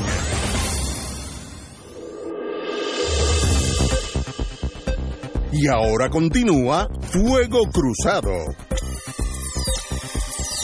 Amigo, si uno es analista o u oficial de inteligencia, que es la misma cosa, uno tiene que analizar las cosas sin emociones. Si uno mete el corazón por el medio de cualquier decisión, en, el mundo de inteligencia había hasta chistes de eso, que si las emociones no se pueden levantar de la cama. En la cama tú puedes todas las emociones que tú quieras. Ahora, si te levantas, piensa en frío porque si no estás mal. Y eso aplica al mundo político eh, que tiene que ver con Puerto Rico. Para analizar el estatus de Puerto Rico futuro, uno tiene que virar la tortilla y pensar como si tú fueras norteamericano, nacido en Columbia, West Virginia, senador por ese estado, o de Idaho, o de Oklahoma, y ver el problema de Puerto Rico como anglosajón, por ahora la gran mayoría son de ese mundo anglosajón. Si uno fuera de West Virginia, ¿qué tiene Puerto Rico que añadir a la nación de ellos, de, de esa nación americana, gran nación, lo que tú quieras llamarle? ¿Qué le añadimos nosotros? Eh, estrategia, eh, un, un, punto estratégico como era Hawái en la Guerra Fría, era un punto en el mismo medio del Pacífico, valiosísimo. Alaska, una gran, gran cantidad de dinero incalculable, además un territorio que no se podía caer en manos que no fueran norteamericanas. Pues allí hubo un trueque, uno republicano y otro demócrata, uno y uno. Puerto Rico, ¿qué añade? En este momento, pobreza, un lenguaje diferente, una cultura absolutamente diferente, religión, chocas con, en gran parte con la, el mundo anglicano de ellos. Por tanto, lo único que tenemos, y yo creo que en eso difiero hace años, es esto es una cuestión de derechos civiles, como so, somos ciudadanos americanos, tenemos el derecho a ser Estado. Eso es un derecho, una decisión política.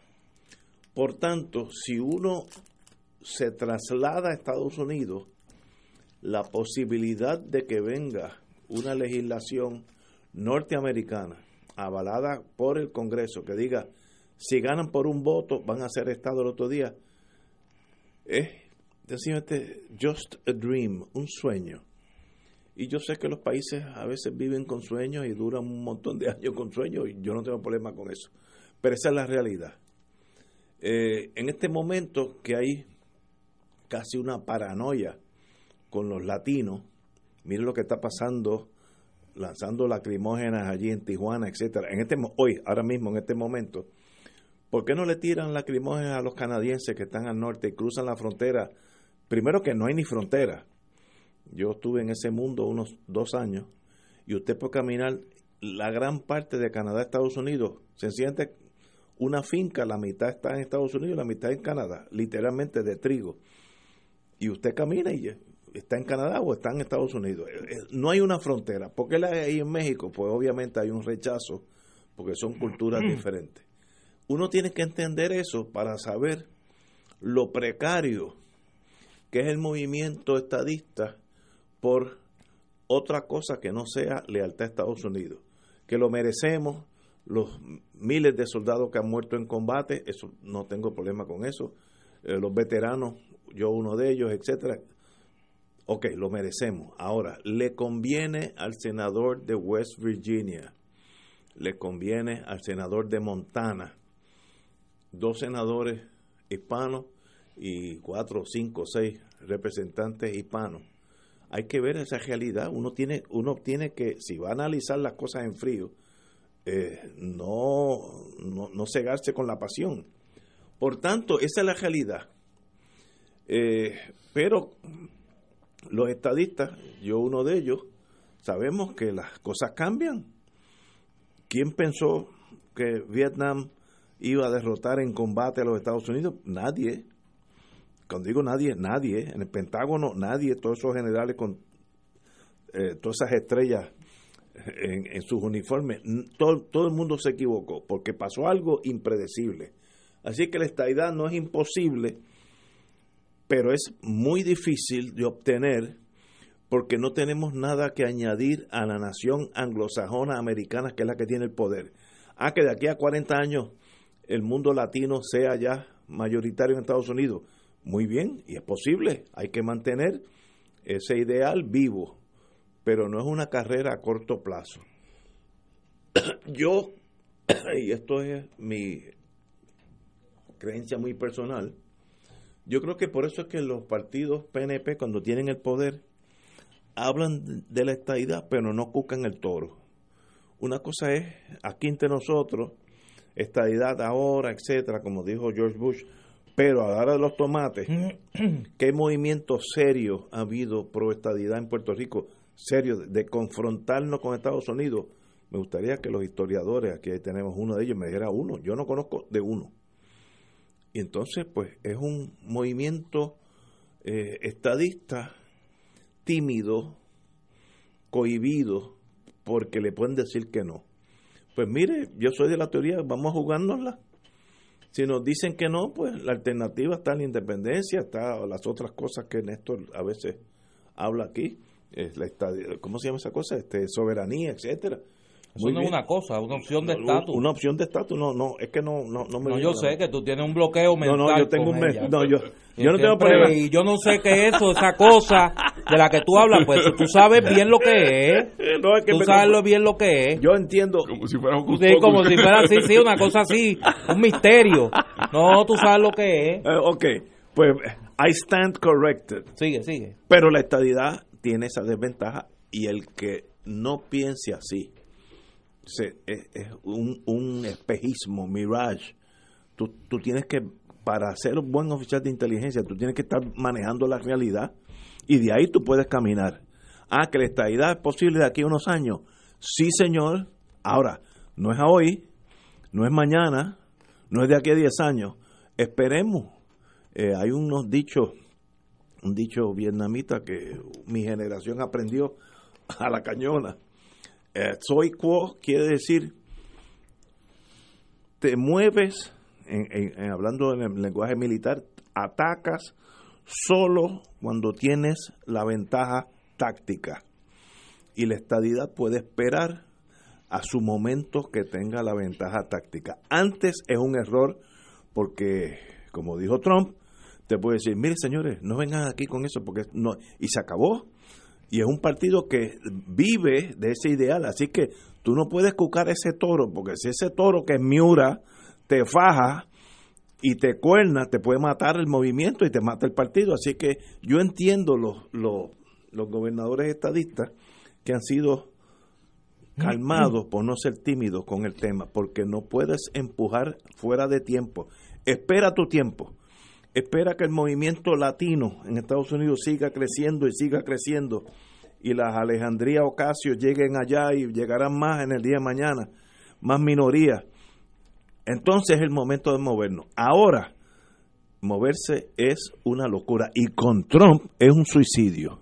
Así que yo sé que ya voy ya mismo voy a recibir hate mail de, porque entonces no permite yo tengo un amigo, no le puedo dar el crédito porque lo expongo a cualquier agresión o cosa parecida. La estadidad es como la lucha libre. La estadidad es como la lucha libre. Todo el mundo sabe que es embuste. pero alguna gente se gana la vida con ella y otra gente le gusta y van allí y aplauden y todo, pero es igual de embuste que la lucha libre. Pero que me da cosa. Vamos a una pausa antes que me eche a llorar y regresamos con Juan Dalmau. Fuego Cruzado está contigo en todo Puerto Rico. La oficina médica del Dr. Ramón Luis López Acosta, especialista en medicina de familia, provee servicio a pacientes adultos y geriátricos de manera continua y comprensiva, servicio de medicina primaria preventiva y de medicina intrahospitalaria a nuestros pacientes, localizada en la calle Lloveras 650, edificio Centro Plaza, suite 207, Santurce, cerca del Hospital Pavía. Llámenos al 787 725 7888 725-7888 y haga una cita para evaluación. Aceptamos la mayoría de los seguros médicos Advantage y comerciales. Yo decidí que todas las mañanas me voy a levantar bien temprano y salir a caminar con mis amigas del barrio. Vamos, en Humana creemos que hay mucho por vivir. Y ahora, con nuestro plan Medicare Platino Humana Gold Plus HMO DESNP, recibes 2.860 dólares anuales en beneficios que incluyen una reducción anual de 840 dólares de la prima de la parte B de Medicare y muchos beneficios más. Elige a Humana y llama a un representante autorizado de ventas al 1-800-201-5781. De nuevo, 1-800-201-5781. Todos los días de 8 a.m. a 8 p.m. Llámanos hoy y elige a Humana. Con salud le sumas a tu vida. Humana Medicare Advantage. Humana es una organización de cuidado coordinado con un contrato de Medicare Advantage y un contrato con el programa de Medicaid en Puerto Rico. La afiliación a este plan de Humana depende de la renovación del contrato. Actor pagado. Aplica a H4007 raya 018. Dale una vuelta al mundo los viernes a las 2 de la tarde y repasa las noticias y acontecimientos más relevantes en la compañía de Reinaldo Rollo, el ingeniero Jorge A. García, los sucesos que trascienden límites territoriales y sus protagonistas son objeto de discusión y análisis de nuestro panel. Para ampliar la perspectiva noticiosa de nuestra audiencia, emprende una vuelta al mundo. Cada viernes, comenzando a las 2 de la tarde por...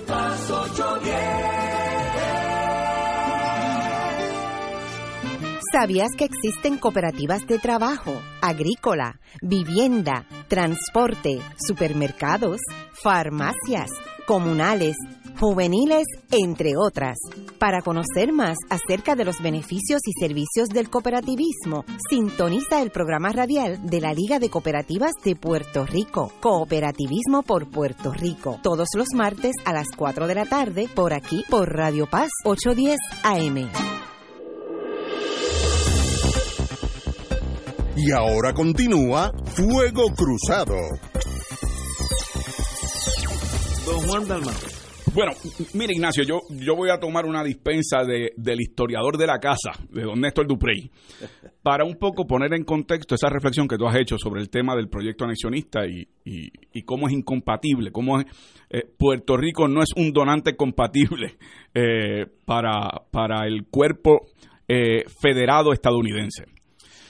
Y comienzo diciendo lo siguiente porque te escuché la semana pasada que lo dijiste. Eh, yo lo voy a decir en otras palabras. Tú decías, los imperios siempre actúan de acuerdo a sus intereses. Eso es como una ley de gravedad. Eso es una ley de gravedad. Eso nunca varía. Yo, eh, en Arroyo Habichuela, cuando le hablo a estudiantes, eh, se los pregunto de la siguiente manera. ¿Dónde se sienta el gorila en la guagua de transporte público?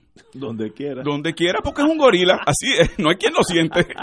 Entonces, cuando tú tomas la historia estadounidense desde los principios del destino manifiesto, que era el principio de que los colonos estadounidenses, entonces colonos británicos, pero ya estadounidenses, eh, entendían que tenían sobre sí una responsabilidad divina de civilizar a los pueblos salvajes. De ahí entonces pasas por la ordenanza, la ordenanza del noreste, en donde se justifica jurídicamente la adquisición de nuevos territorios. Comienza la expansión de lo que se conocía, eh, la- eh, las 13 colonias, luego los Estados Unidos, continúa a- hacia el oeste de los Estados Unidos hasta llegar a la doctrina Monroe, que era la idea de una vez ocupado todo el continente americano. Entonces, Estados Unidos iba a tratar eh, a la América Latina como si fuera el patio de su casa. Eh, de hecho, el, eh, el, el, Mar Caribe se conocía como, como, la playa estadounidense. Y por lo tanto, una vez eso ocurre, los intereses del gobierno de los Estados Unidos comenzaron a operar para ocupar territorios en la América Latina, particularmente con la guerra hispanoamericana, invaden Puerto Rico, le imponen a Cuba la enmienda Platt y les autoriza a poder intervenir con respecto a las lo que eran sus intereses de la defensa del Canal de Panamá. Eso lo que significa es que la razón por la cual los Estados Unidos invaden a Puerto Rico no es ni porque nos querían, no, es porque querían soldados, no es por democracia, e, exclusivamente estrategia geopolítico-militar. Esa es, la razón. Por lo tanto, a través del siglo, luego también sus intereses económicos con respecto a los privilegios corporativos que se ofrecían en Puerto Rico a, empresas estadounidenses, pero esos intereses comienzan entonces a devaluarse en la década del 90, se eliminan las 936, en el 2000. Eh, entonces ocurre lo de Vieques, eh, la muerte de David Sáenz, luego se van de Rupert Rhodes, se van de Vieques.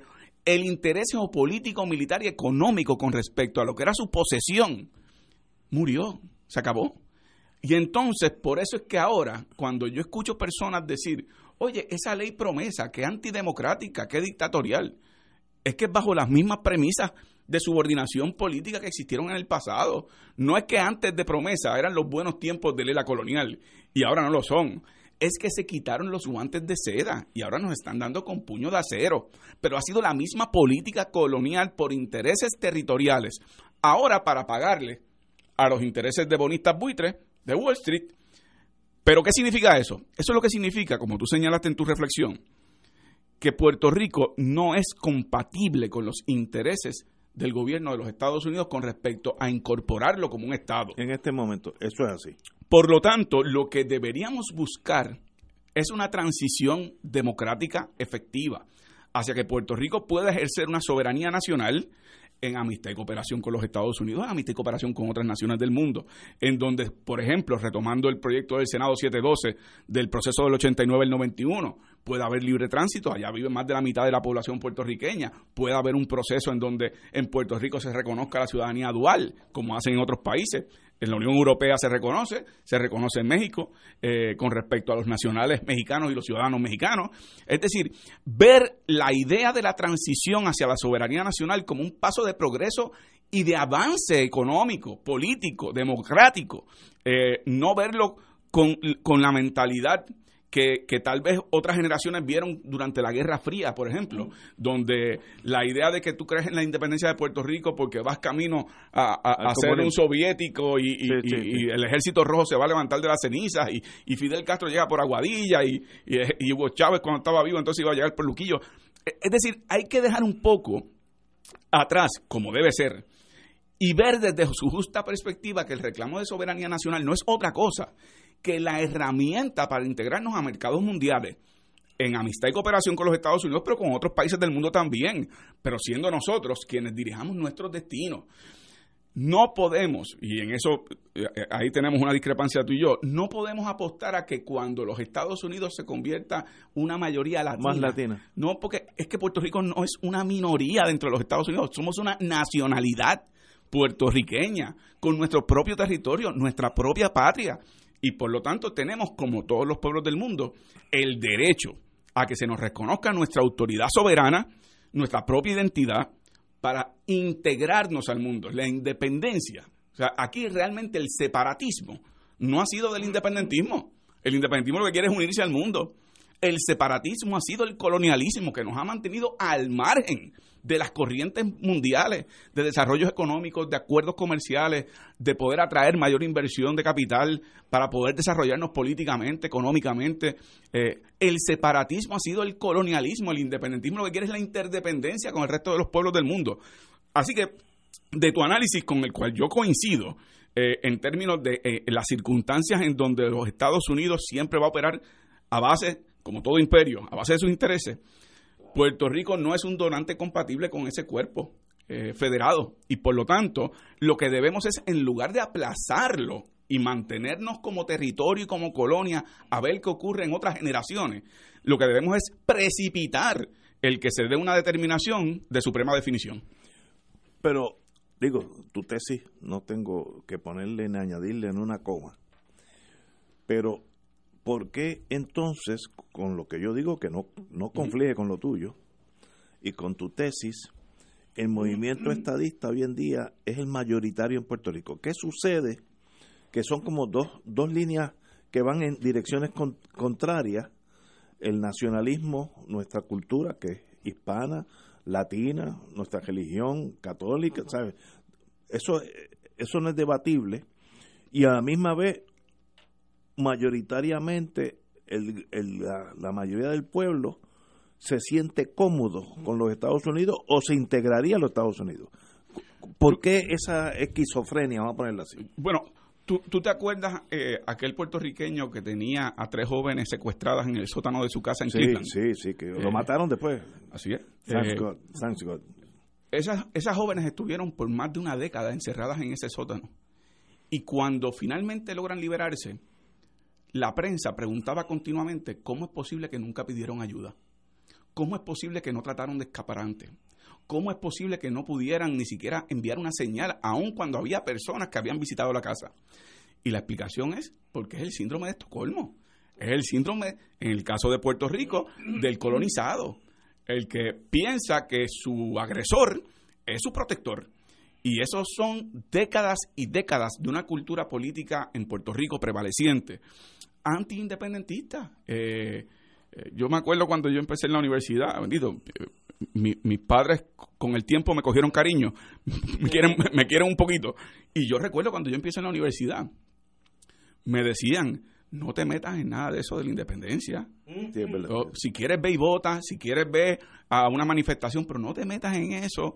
Eh, tú estudias, hazte tu título, pero tú sabes, al margen, porque te van a perseguir, porque te van a... y si eso es de la gente... verdad.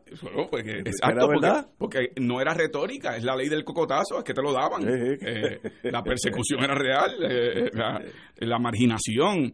Así que en Puerto Rico ha prevalecido una cultura que combate precisamente lo que yo planteo aquí eh, y además glorifica eh, lo que no se debería glorificar, que es la idea de, de la sumisión política. Y como uno en el mundo independentista, de lo cual tú eres un miembro importante, va a transmitirle al pueblo que ahora mismo se siente cómodo con los Estados Unidos, cogido de la mano, eh, entre los populares y el PNP, pues el 95% del país no tiene conflicto con Estados Unidos. ¿Cómo ustedes van a mercadear esa realidad? Ha llegado el momento de nosotros despertar. Estoy pensando como si fuera independentista. Eh, Ha llegado el momento, ahora es que tenemos que movernos. ¿Cómo se vende ese producto al pueblo? Bueno, mira, yo en, en el discurso que di en Lares este pasado 23 de septiembre lo planteé eh, y lo reitero aquí. Yo creo que este es el momento de la refundación del proyecto independentista, eh, de un relanzamiento del proyecto soberano en donde nosotros podamos presentarle al país eh, bajo condiciones distintas al pasado. eh, lo que es la alternativa de progreso que representa la independencia como un instrumento para desarrollarnos económicamente y políticamente. Eh, eso requiere mantener una identidad propia, cohesión organizativa, esa la coherencia ideológica. Esa la tienen. Exacto. Todo eso lo tienen. Y, y- y requiere tener esos pilares, pero hay que, hay que hacer un relanzamiento de ese proyecto, porque recuerda, Ignacio, eh, a, a Hemingway en una ocasión le preguntaron, ¿cómo es que usted se fue a la quiebra? Y él contestó, primero fue lento y rápido, rápido, rapidito. Entonces, eh, por lo tanto, yo creo que aquí ha habido un proceso en donde todavía no hemos dado un paso atrás a mirarlo. Yo te planteaba ahorita, en los 90 eliminan las 936, que era el subsidio corporativo a las empresas estadounidenses en Puerto Rico. En el 2001 al 2003 se va la Marina de Vieques y se va de Rupert Roads. No solo se, derrota la colonia corporativa, se derrota la colonia militar. Que era importante. Que era importante, porque esa era la razón de, de la intervención en Puerto Rico. ¿Qué ha pasado después de eso? Después de eso, vinieron los informes de Casablanca, en donde con todas sus letras decían Puerto Rico es un territorio sujeto a los poderes plenarios del Congreso, que era por lo que a los independentistas nos metían presos antes, y ahora era Casablanca admitiéndolo. Después de eso vino Sánchez Valle. Eso fue ayer. Sí, eso fue ayer. Y Sánchez Valle se resuelve determinando judicialmente, como habían hecho los casos insulares, Puerto Rico pertenece a, pero no es parte de los Estados Unidos. Y ese mismo día, cruzando la calle, en el Congreso de los Estados Unidos se aprueba promesa para imponernos una junta de control fiscal que gobierna. Que es una colonia clásica. O sea, que es la clásica. O, sea, nosotros volvimos al, territorio militar eh, después de la invasión. Por lo tanto, estos son eventos recientes. Ahora estamos viendo cómo la Junta comienza a pesar, a ejercer su autoridad. Yo creo que, por lo tanto, ahora se dan unas condiciones propicias para un relanzamiento del proyecto de la soberanía nacional puertorriqueña, en donde yo sé que Néstor tiene su visión de cómo debe ser, eh, yo tengo la mía propia, pero de que no hay duda que vamos camino a eso. No hay duda. Ahora, tu reto, el que tú me lanzas, ¿verdad? ¿Cómo se convence a doña Yuya de, por lo menos, considerar otra opción? La manera tiene que ser que el país comprenda que la independencia no es penalizante cuando se veía en el pasado la idea de la independencia. Comunismo, eh, hambre. Claro, y, bueno, como, como en el plebiscito del 67, que la, describían la independencia como el resto de las repúblicas de la América Latina, que tenía una carga psicológica, social, económica. Eh, eh, y entonces, no, no, no, no, la independencia es la que podemos ejercer nosotros, que va a ser la autoridad nuestra como pueblo para desarrollarnos económicamente, integrarnos a mercados mundiales, atraer inversión de capital, mantener amistad y cooperación con los Estados Unidos, pero también con otros países del mundo. Es la independencia para la interdependencia. Pero eso, tenemos que ir a una pausa, pero toca decir algo que es importante, porque por muchos años nosotros, los que estábamos en el otro, el otro lado de la verja, veíamos la independencia como antiamericana. Ah, Yo quiero votar en los Estados Unidos y si desaparecieran sería lo mejor que le pasaría al mundo y me quiero quedar solo. Yo creo que eso hace daño porque Estados Unidos es un imperio. primero, pues, Jorge Washington era independentista. Y segundo, lo que sucedió con el movimiento independentista en Puerto Rico es que inevitablemente fue víctima de la Guerra Fría. y por lo tanto, el único apoyo internacional que en un momento tuvo el independentismo, era, cuando estábamos aislados ante el mundo, era de los países que veían el tema de Puerto Rico y su independencia como meterle el dedo en el ojo a los Estados Unidos y por lo tanto los aliados históricos habían sido aquellos que pertenecían al bloque soviético o a, países no alineados. Eso pasó. Eh, la Unión Soviética cayó. Pero, eh, desde el punto de vista de mercado, y ahora estoy the businessman in me. Tú estás vendiendo un nuevo producto sin el odio al, al americano, con cooperación, integración económica, lo que sea. Eh, a user-friendly republic estoy pensando como mercadeo, proyectar que esto no es un rompimiento, sino que es nosotros crecer, pero continuar con las relaciones con Estados Unidos y con el que queramos. ¿Cómo es que le dicen los jóvenes? 2.0. Eh, es, no, es, no es un rompimiento, al contrario, es la integración al mundo. Eh, es, es elevarnos y ese, a la posibilidad de tener todas las herramientas que tienen los países. Pero ese proceso dentro del PIB está por nacer. Yo no, yo no, yo no veo eso ahora mismo creciendo, ese impulso de reinventarse. Estoy pensando en voz alta. Bueno, en el, en el discurso del área yo planteé el tema de la refundación y el relanzamiento del proyecto independentista. ¿Cómo eso le llega a Doña Yuya? Y Doña Yuya vamos a tener que trabajar duro para llegarle y poderle explicar y, tratar de que rompa con la mitología antiindependentista y con la cultura antiindependentista y que vea que esta es una oportunidad para tener más herramientas con respecto al desarrollo político, económico, social en el país.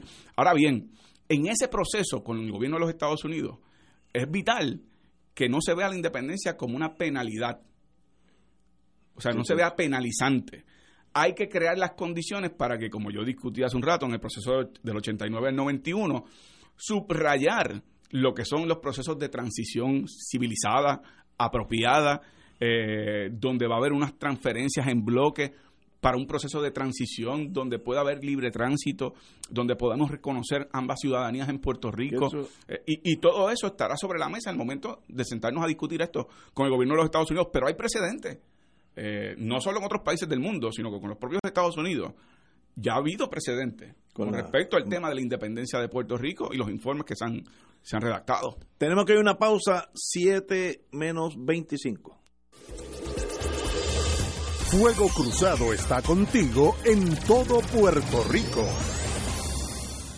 Como pensionado del gobierno de Puerto Rico, yo quiero el plan Humana Ruby Max para recibir cubierta ilimitada para dentaduras y coronas con cero copagos, 600 dólares para espejuelos y lentes de contacto por año, 24 viajes a citas médicas, un total de 800 dólares al año para medicamentos sin receta, el nuevo beneficio de cubierta para algunos medicamentos para la disfunción eréctil y muchos beneficios más.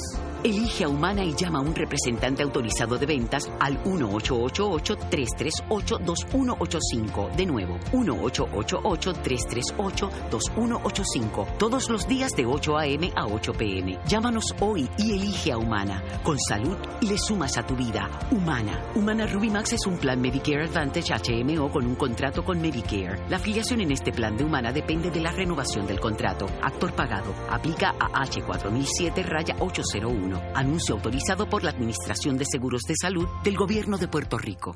2.6 millones de autos en Puerto Rico, algunos de ellos con desperfectos.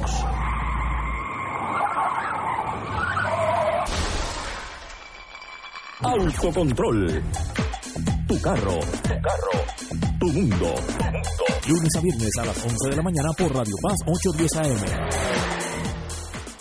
La familia, crisis y soluciones con la doctora María Teresa Miranda, psiquiatra de niños y adolescentes, comparte sus conocimientos y plantea recomendaciones realistas para una mejor sociedad. No te pierdas los jueves a las 10 y 30 de la mañana, la familia, crisis y soluciones dentro del programa Buenos Días Familia por Radio Paz 810 AM, donde ser mejor es posible. El amor nos hace ver lo que aparentemente no se ve y lo transforma todo en un mundo espectacular. PSB Productions te invita soñar con el musical de Disney, Beauty and the Beast, con un gran elenco y orquesta en vivo, del 14 al 30 de diciembre del 2018, en el Centro de Bellas Artes de Santurce. Para información y boletos, 787-620-4444, 787-505-6677 y 787-792-5000.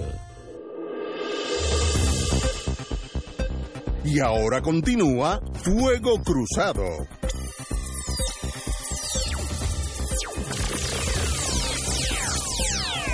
Regresamos, Boys and Girls de Fuego Cruzado, compañero. El manifiesto comunista. Usted me ha bajado con Sí, no, no, no. Carlitos Mira Marx. cómo, mira cómo vengo. Tiene una primera oración que es emblemática y yo la voy a parafrasear con el permiso del viejito que está allá en Inglaterra enterrado. Un fantasma recorre Puerto Rico. El fantasma del territorialismo. ¿Qué es eso? Espérate. Es decir, aquí hay una facción política que mientras nosotros nos hemos concentrado en la alianza de los que creemos en la soberanía, hay una alianza que no ha tenido junte, no ha tenido conferencias de prensa, no ha tenido eventos mediáticos, pero que se está coagulando de una manera muy efectiva. Y es la alianza que aquellos, de aquellos que han encontrado en la colindancia del Partido Popular y el PNP una opción de supervivencia económica y de supervivencia política. Y han decidido poner en marcha su proyecto político asegurándose que el Partido Popular elija como candidato a gobernador y que tenga su cuadro de candidatos de personas que les permitan construir una caseta electoral en el medio del PNP y el Partido Popular, un refugio para que mientras llega la estadidad, que eso puede ser de aquí a 300 años, vivamos la placidez de la colonia y la placidez del no pasa nada, del inmovilismo no ya como una aspiración, sino como una realidad con su cuadro de liderato en esa caseta, en ese jamborí del coloniaje que quieren hacer en el medio del PNP y el Partido Popular. Y a eso responden unos ciudadanos que dentro del Partido Popular pues han decidido eh, poner en marcha ese proyecto político bajo la teoría eh, muy manida de que los votos, entre comillas, para ganar, no están a la izquierda del Partido Popular, sino que están a la derecha. y que convirtiendo al Partido Popular ya no en un partido estadista light, sino en un partido estadista a plazos cómodos, pues se puede lograr el poco poder de la colonia, poderlo administrar con un candidato y un cuadro de candidatos que permitan atraer esos votos del sector del sector estadista. Eh, Juan y yo hablábamos de un político de allá del oeste que citaba, eh, parafraseaba o, cogía relajo a su concuñado diciendo que su concuñado, mientras abogaba por la estadidad, no cerraba las puertas al Estado Libre Asociado. Y yo creo que aquí se va a dar esa, esa confluencia de unos que abogando por el ELA no le cierran la puerta a la estadidad y otros que hablando de la estadidad no solo no le cierran la puerta, le abren la puerta y le ponen una silla para que se siente a la colonia por los siglos de los siglos. Y yo creo que eso es más peligroso, más peligroso que muchas de las cosas que estamos hablando en nuestra cotidianidad política. Oiga, aquí nadie se sonroja cuando hay líderes políticos que dicen que la opción para el país es el Estado Libre Asociado. Pero ¿qué Estado Libre Asociado? Lo acaban de decir. Por eso, este porque el Estado Libre Asociado que definió el Tribunal Supremo de Estados Unidos, el Congreso de los Estados Unidos, el Ejecutivo norteamericano, republicano y demócrata, es un territorio no incorporado a los Estados Unidos, donde el Congreso tiene el poder inclusive de nombrar una junta de supervisión fiscal como esta. Y ese proyecto político eh, con las luces encendidas, no en cuartos oscuros, con las luces encendidas. Es la opción de futuro que hoy se plantea el Partido Popular. Esto no es una ficción ni una fantasía. Este es el proyecto político de las personas que recientemente han, anunciado su aspiración a dirigir el Partido Popular. Y eso, va a eso trae como consecuencia que ese espacio político a la izquierda del inmovilismo colonial, porque obviamente el PNP y ese sector del Partido Popular se van a pelear la misma herencia electoral, ¿no?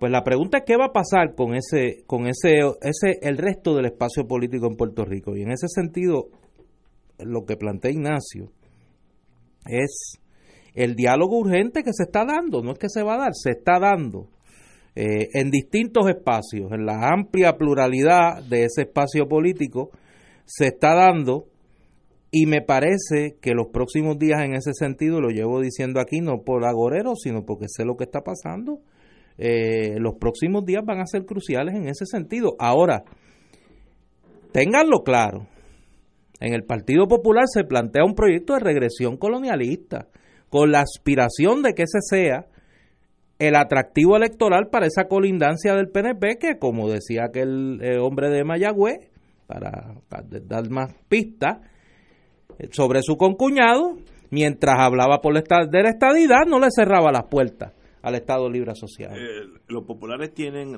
su convención este domingo. ¿Tú esperas que de ahí salga el status quo clásico ELA colonial? Yo no sé qué va a pasar allí.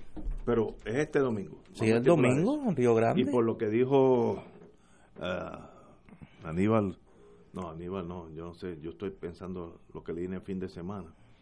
Alguien dijo que... Tú estás ahí en ese que Lela, no. No, no, no te, no te hagas el loco, tú estás ahí. ¿Cómo que yo? En esa, tú estás en esa colindancia. Ah, no. tú estás como el que de, los que hablaba este el de Mayagüez, de su concuñado, tú hablas de la estadidad, pero no le cierras la puerta al territorio. No, yo, yo decirte verdad, yo, yo a la edad mía yo puedo decir básicamente lo que yo quiera. Básicamente, no Básicamente. Pero yo no tengo problema ni con la estadidad, que toda mi vida he estado en ese mundo. Tampoco tengo problema con la independencia. Si esto fuera independiente, como Panamá, yo puedo vivir en Panamá fácilmente y por el República no tengo problema alguno.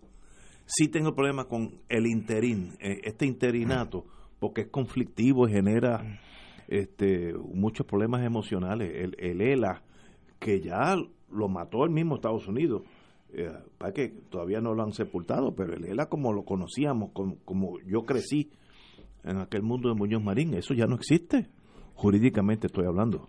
Hay otros que dicen que eso está incólume, pero esos son problemas emocionales muy personales de esa gente. pero la independencia es una opción y la estadidad es una opción. Cualquiera de las dos. no, pero yo estoy planteando que aquí hay una gente en el PNP y en el Partido Popular ah, que se plantean que la opción es el territorio hasta que venga el, el, mejor momento para pedirle estadidad. Porque no hay nada que eso puede ser de aquí a 200 años luz. No hay nada malo con hacer mucho dinero, vivir de la colonia y tener Mercedes-Benz y aviones privados. Eso es un llame. Eh, y digo, no, no quiero ir a la historia. Cuando Argelia decidió independizarse de Francia, uno de los obstáculos supremos de Argelia no eran los franceses, eran los angelinos colonizados, que tuvieron que empezar literalmente a eliminarlos, porque el obstáculo inmediato, el obstáculo inmediato eran los argelinos, y no, con Francia estamos más bien, no toques eso, ustedes son un montón de salvajes. Y, y ese, ese, en, digo, un grado, gracias al Señor, mucho más suave.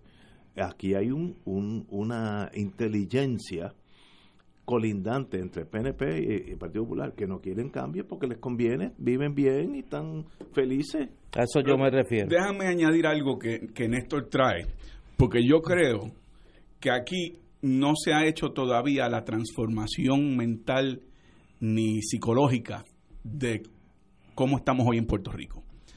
Lo que Néstor dice es absolutamente cierto. Yo escucho a algunos aspirantes a candidatos del Partido Popular que que algunos se oyen a la derecha del gobernador o de oh. líderes PNP. Oh, ya yo lo conozco. Y es por el cálculo puramente electoral, porque piensan, eh, citando a, al licenciado José Alfredo Hernández Mayoral, piensan que es mejor pescar en el mar del PNP que ir a pescar a la izquierda. Ahora bien, los que me están escuchando como parte de esta reflexión, lo que ha dicho Néstor es que lo que está en juego en estas próximas elecciones es el tema de la territorialidad. Eso. ¿Por qué?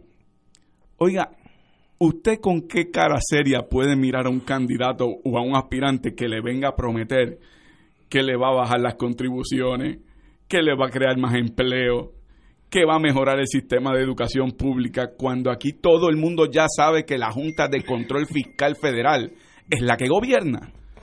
Entonces, esos aspirantes no han tenido su transformación interna de que el problema principal del país, no solamente para las elecciones, que es un día, que va a ser el día eh, eh, eh, que se vota, pero para la transformación del país, cuando uno quiere ejercer liderato, cuando uno quiere dirigir al país, tiene que poner sobre el tapete que el problema principal es que nosotros ahora mismo no podemos elegir quién va a gobernar, porque no gobierna una junta impuesta.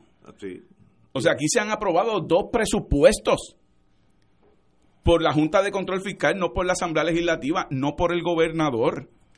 Entonces, lo, lo que yo creo que aquí está sobre el tapete, de nuevo, eh, volviendo a los inicios con don Pedro Albizu Campos, es la suprema definición.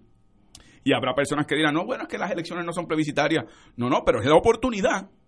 Es la oportunidad para enviar un mensaje contundente y no reírle la gracia a quienes no solo que nos dejaron en quiebra, sino que además están haciendo el juego a la territorialidad, el juego a la colonia, el juego a la Junta. Y yo creo que eso va a ser de estos próximos ciclos políticos, de los próximos dos años, uno muy interesante, porque ahora va a depender, sí, de, del país, si nos vamos a dirigir a una transformación como pueblo y vamos a ejercer como país una autoridad para enviar unos mensajes contundentes o si se va a seguir jugando a la territorialidad y a la colonia y a la sumisión. Y eso es lo que está sobre el tapete. Eso lo veremos el domingo. Puede haber algo de eso. Tenemos que ir a una pausa, amigos. Fuego Cruzado está contigo en todo Puerto Rico. Radio Paz te ofrece el mejor motivo para levantarte temprano y disfrutar el comienzo de un nuevo día de lunes a viernes con Enrique Liboy y Radio Paz en la mañana. La dosis perfecta de noticias, deportes y éxitos musicales de todos los tiempos, humor y curiosidades, calendario de actividades y tus peticiones musicales por el 787-300-4982. Conéctate con el 810 AM de lunes a viernes con Enrique Liboy y Radio Paz en la mañana. Todos los miércoles de 4 a 5 de la tarde le ofrecemos el programa Infoempresas y algo más. En este espacio entrevistamos a empresarios de la casa, prospectos y actividades que están haciendo el trabajo de llevar adelante la economía de nuestra isla. Y ese algo más es la integración a las 4 y 30 de la doctora Olga Meléndez con su espacio ¿Qué pasa en casa? Donde la comunidad es el protagonista y ella a su especial estilo les ayudará a encontrar soluciones. La cita todos los miércoles a las 4 de la tarde por el 810 AM Radio Paz y Radio Paz 810.com, donde ser mejor es posible. Ser rotario es dar de sí, con amplitud, sin anhelo de recompensa del cielo, antes de pensar en sí. Mensaje del Club Rotario de Río Piedras. La alborada desvela el manto nocturno y al rayar el alba se ilumina el trayecto hacia el santuario para la esperada Misa de Madrugadores, una cita mensual para reafirmar nuestra fe y estrechar lazos de amistad con los hermanos. Reserva este sábado, primero de diciembre, y comparte otra jornada de compromiso cristiano celebrando la misa de madrugadores en el Santuario Nacional de Nuestra Señora Madre de la Divina Providencia en Cupey. Transmisión en directo desde las 5 de la mañana por Radio Paz 810 AM y Oro 92.5 FM. Para información, 787-646-9448 o accede a www.santuariodelaprovidencia.org. Y ahora continúa Fuego Cruzado. Amigos, ya nos quedan un minuto, pero quiero sacar un segundo para felicitar al señor Ricardo Rosselló y su señora esposa, doña Beatriz, en el primer cumpleaños de su segundo hijo, Pedro Javier, que hay una foto que va a salir mañana en la prensa, jovencito lo más bonito, y tenía quien salir, o cualquiera de los dos. Así que lo felicitamos a la primera eh, figura del país y su señora esposa por su Pedro Javier. Hoy cumple un año, su segundo tiene una hermanita mayor, Claudia. Eh, así que estamos todos en Fuego Cruzado.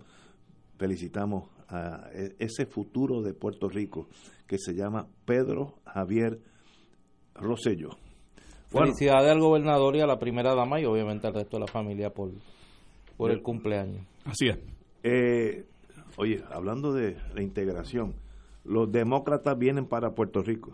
Tendrán su reunión en la isla. Ay, bendito sea. Los 67 miembros, te dije que era cuestión de esperar, es cuestión de unos, unos años. Los 67 miembros del Partido Demócrata vendrán a San Juan en diciembre en su primera reunión tras las elecciones. Así que el Comité Ejecutivo del Partido Demócrata, DNC, Democratic National Committee, se reunirá el primero de diciembre, que eso es ya mismo, en lo que se, será su primer encuentro después de las elecciones. Junto a los 67 miembros, los integrantes del Comité de Reglas y Ways and Means y, el de, de comités demócratas estatales tienen provisto reunirse ese mismo fin de semana en San Juan. Así que tendrán lugar esta conclave en, entre los días 29 al 30 de noviembre y luego el primero en la reunión. Así que eso es el fin de semana que viene. El fin de semana que viene, que coincide con los populares. Con la convención del Partido Popular. ¿Tiene que ver, uno con lo otro? No, no, y me imagino que eso, esos son los dirigentes del Partido Demócrata, los los presidentes de los comités estatales del Partido Demócrata. ¿Quién lo trae? Charlie Rodríguez. Sí, señor, así es. No tengo problema con eso. Que, vengan aquí, por lo menos. Mira, alguien que ganó las elecciones por South Dakota y lo invitan aquí, esto es ir para nosotros, ir a la isla de Polinesia, por allá, es para una cosa nueva, así que para que por lo menos cuando haya algo que tenga que ver con Puerto Rico, por lo menos sepa que San Juan es una ciudad atractiva, que hay unas playas bonitas, que la gente son muy amigables, o sea que ya, ya hay una conexión humana, así que en ese sentido eso siempre es bueno, nunca es malo conocer el, el, país o el estado o el territorio del cual tú vas a hablar. Eh, bueno, pues señores. Va a pasar como tantas otras reuniones de esa índole, que van a venir aquí, van a coger el calorcito, porque vienen huyendo obviamente No, del frío, frío. y no va a pasar absolutamente nada. En la frontera. Tú sabes que cuando, cuando los, eh, los traficantes de esclavos llegaban a los puertos africanos eh, para llevarse esclavos, para raptar sí, sí, seres humanos, para explotarlos, siempre había quien los recibía con sus mejores galas y le hacía la fiesta pensando que venían a traerle eh, bienestar y prosperidad y bueno, pues luego eh, se llevaban eh, a los esclavos para continuar explotándolos y abusándolos. Así que eh, habrá No, quienes lo no reciban a estos con sus mejores galas.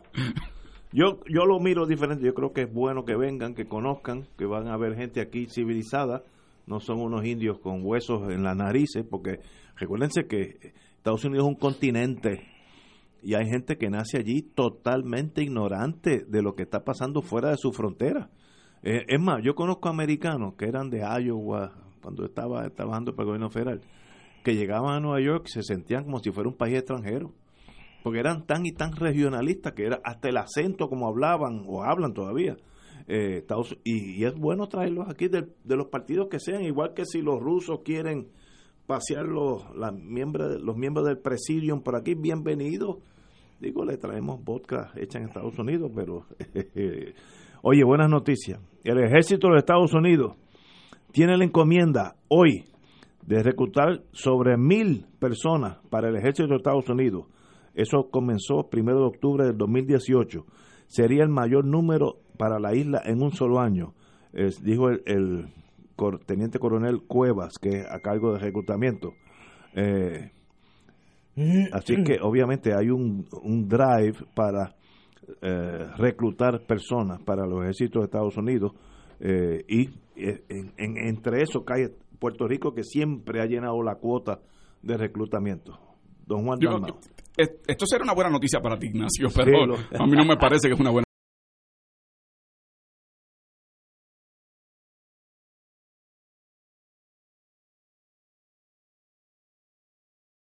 noticia.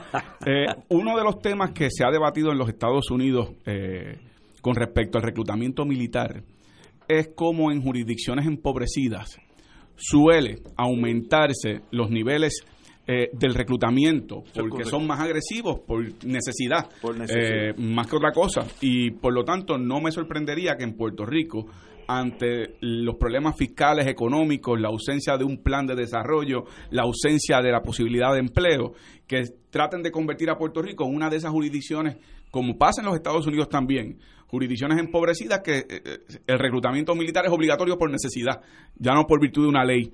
Y, y desde que se aprobó el Patriot Act y el No Child Left Behind, eh, ahí ha habido toda suerte de agresividad con respecto desde las escuelas a estar reclutando jóvenes. Eh, tú, como sabes, mi posición con respecto a eso, esa es la cuota, eh, el tributo de sangre que se le impone al territorio de Puerto Rico con respecto al ejército de los Estados Unidos. Yo creo que eso no es buena noticia para Puerto Rico, ni es buena, no- no, no lo es. 2 a 1, pues perdí la No, elección. no lo es, no lo es. Ahora hay que profundizar, como en tantas otras ocasiones, y me parece que en ese sentido Juan tiene razón. Eh, hay que profundizar qué lleva a tantos jóvenes puertorriqueños a que la única manera de poder sentir que progresan económicamente, inclusive educativamente, Eso es correcto. Educativamente es en el es entrando al ejército para de Estados muchos, Unidos. para muchos, que yo estuve en ese mundo 27 años de mi vida, romper el círculo de la pobreza es las Fuerzas Armadas. Primero, que te sacan de aquí y te llevan a Hawái. Con eso nada más, ya, ya tu mundo es diferente porque saliste de dos calles en Jayuya y estás en Honolulu. Y de ahí te mandan a Berlín, etcétera. O sea, te, te amplía la vida. Y además que te da un sueldo, una, una- unos derechos, pensiones, etcétera. En Estados Unidos la mayoría, yo diría que el 90 y más, más del casi la totalidad de las Fuerzas Armadas son gente desventajada. Los nenes de los millonarios, aquí- allí tú no encuentras ningún Rockefeller este, en las Fuerzas Armadas, ni, ni, de, ni de oficial.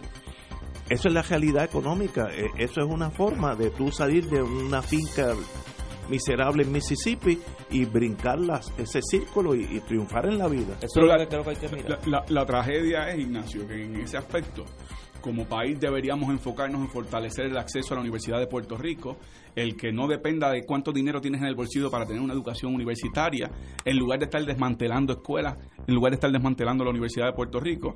Así que en ese aspecto, este es un gobierno que tiene sus prioridades torcidas y si piensa que entonces la oportunidad de desarrollo es ir al e- ejército a matar y ser, servir de carne de cañón, eh, pues me parece a mí una tragedia colonial más. Eso, señores, no creo que vaya a cambiar por, por los próximos años, pero lo que sí, saco un segundo para darle las gracias a Juan Dalmao.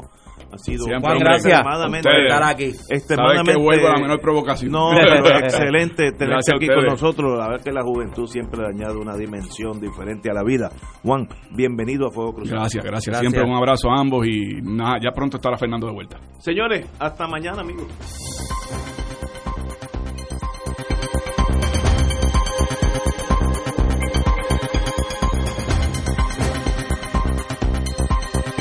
Esta emisora y sus anunciantes no se solidarizan necesariamente con las expresiones vertidas en el programa que acaban de escuchar.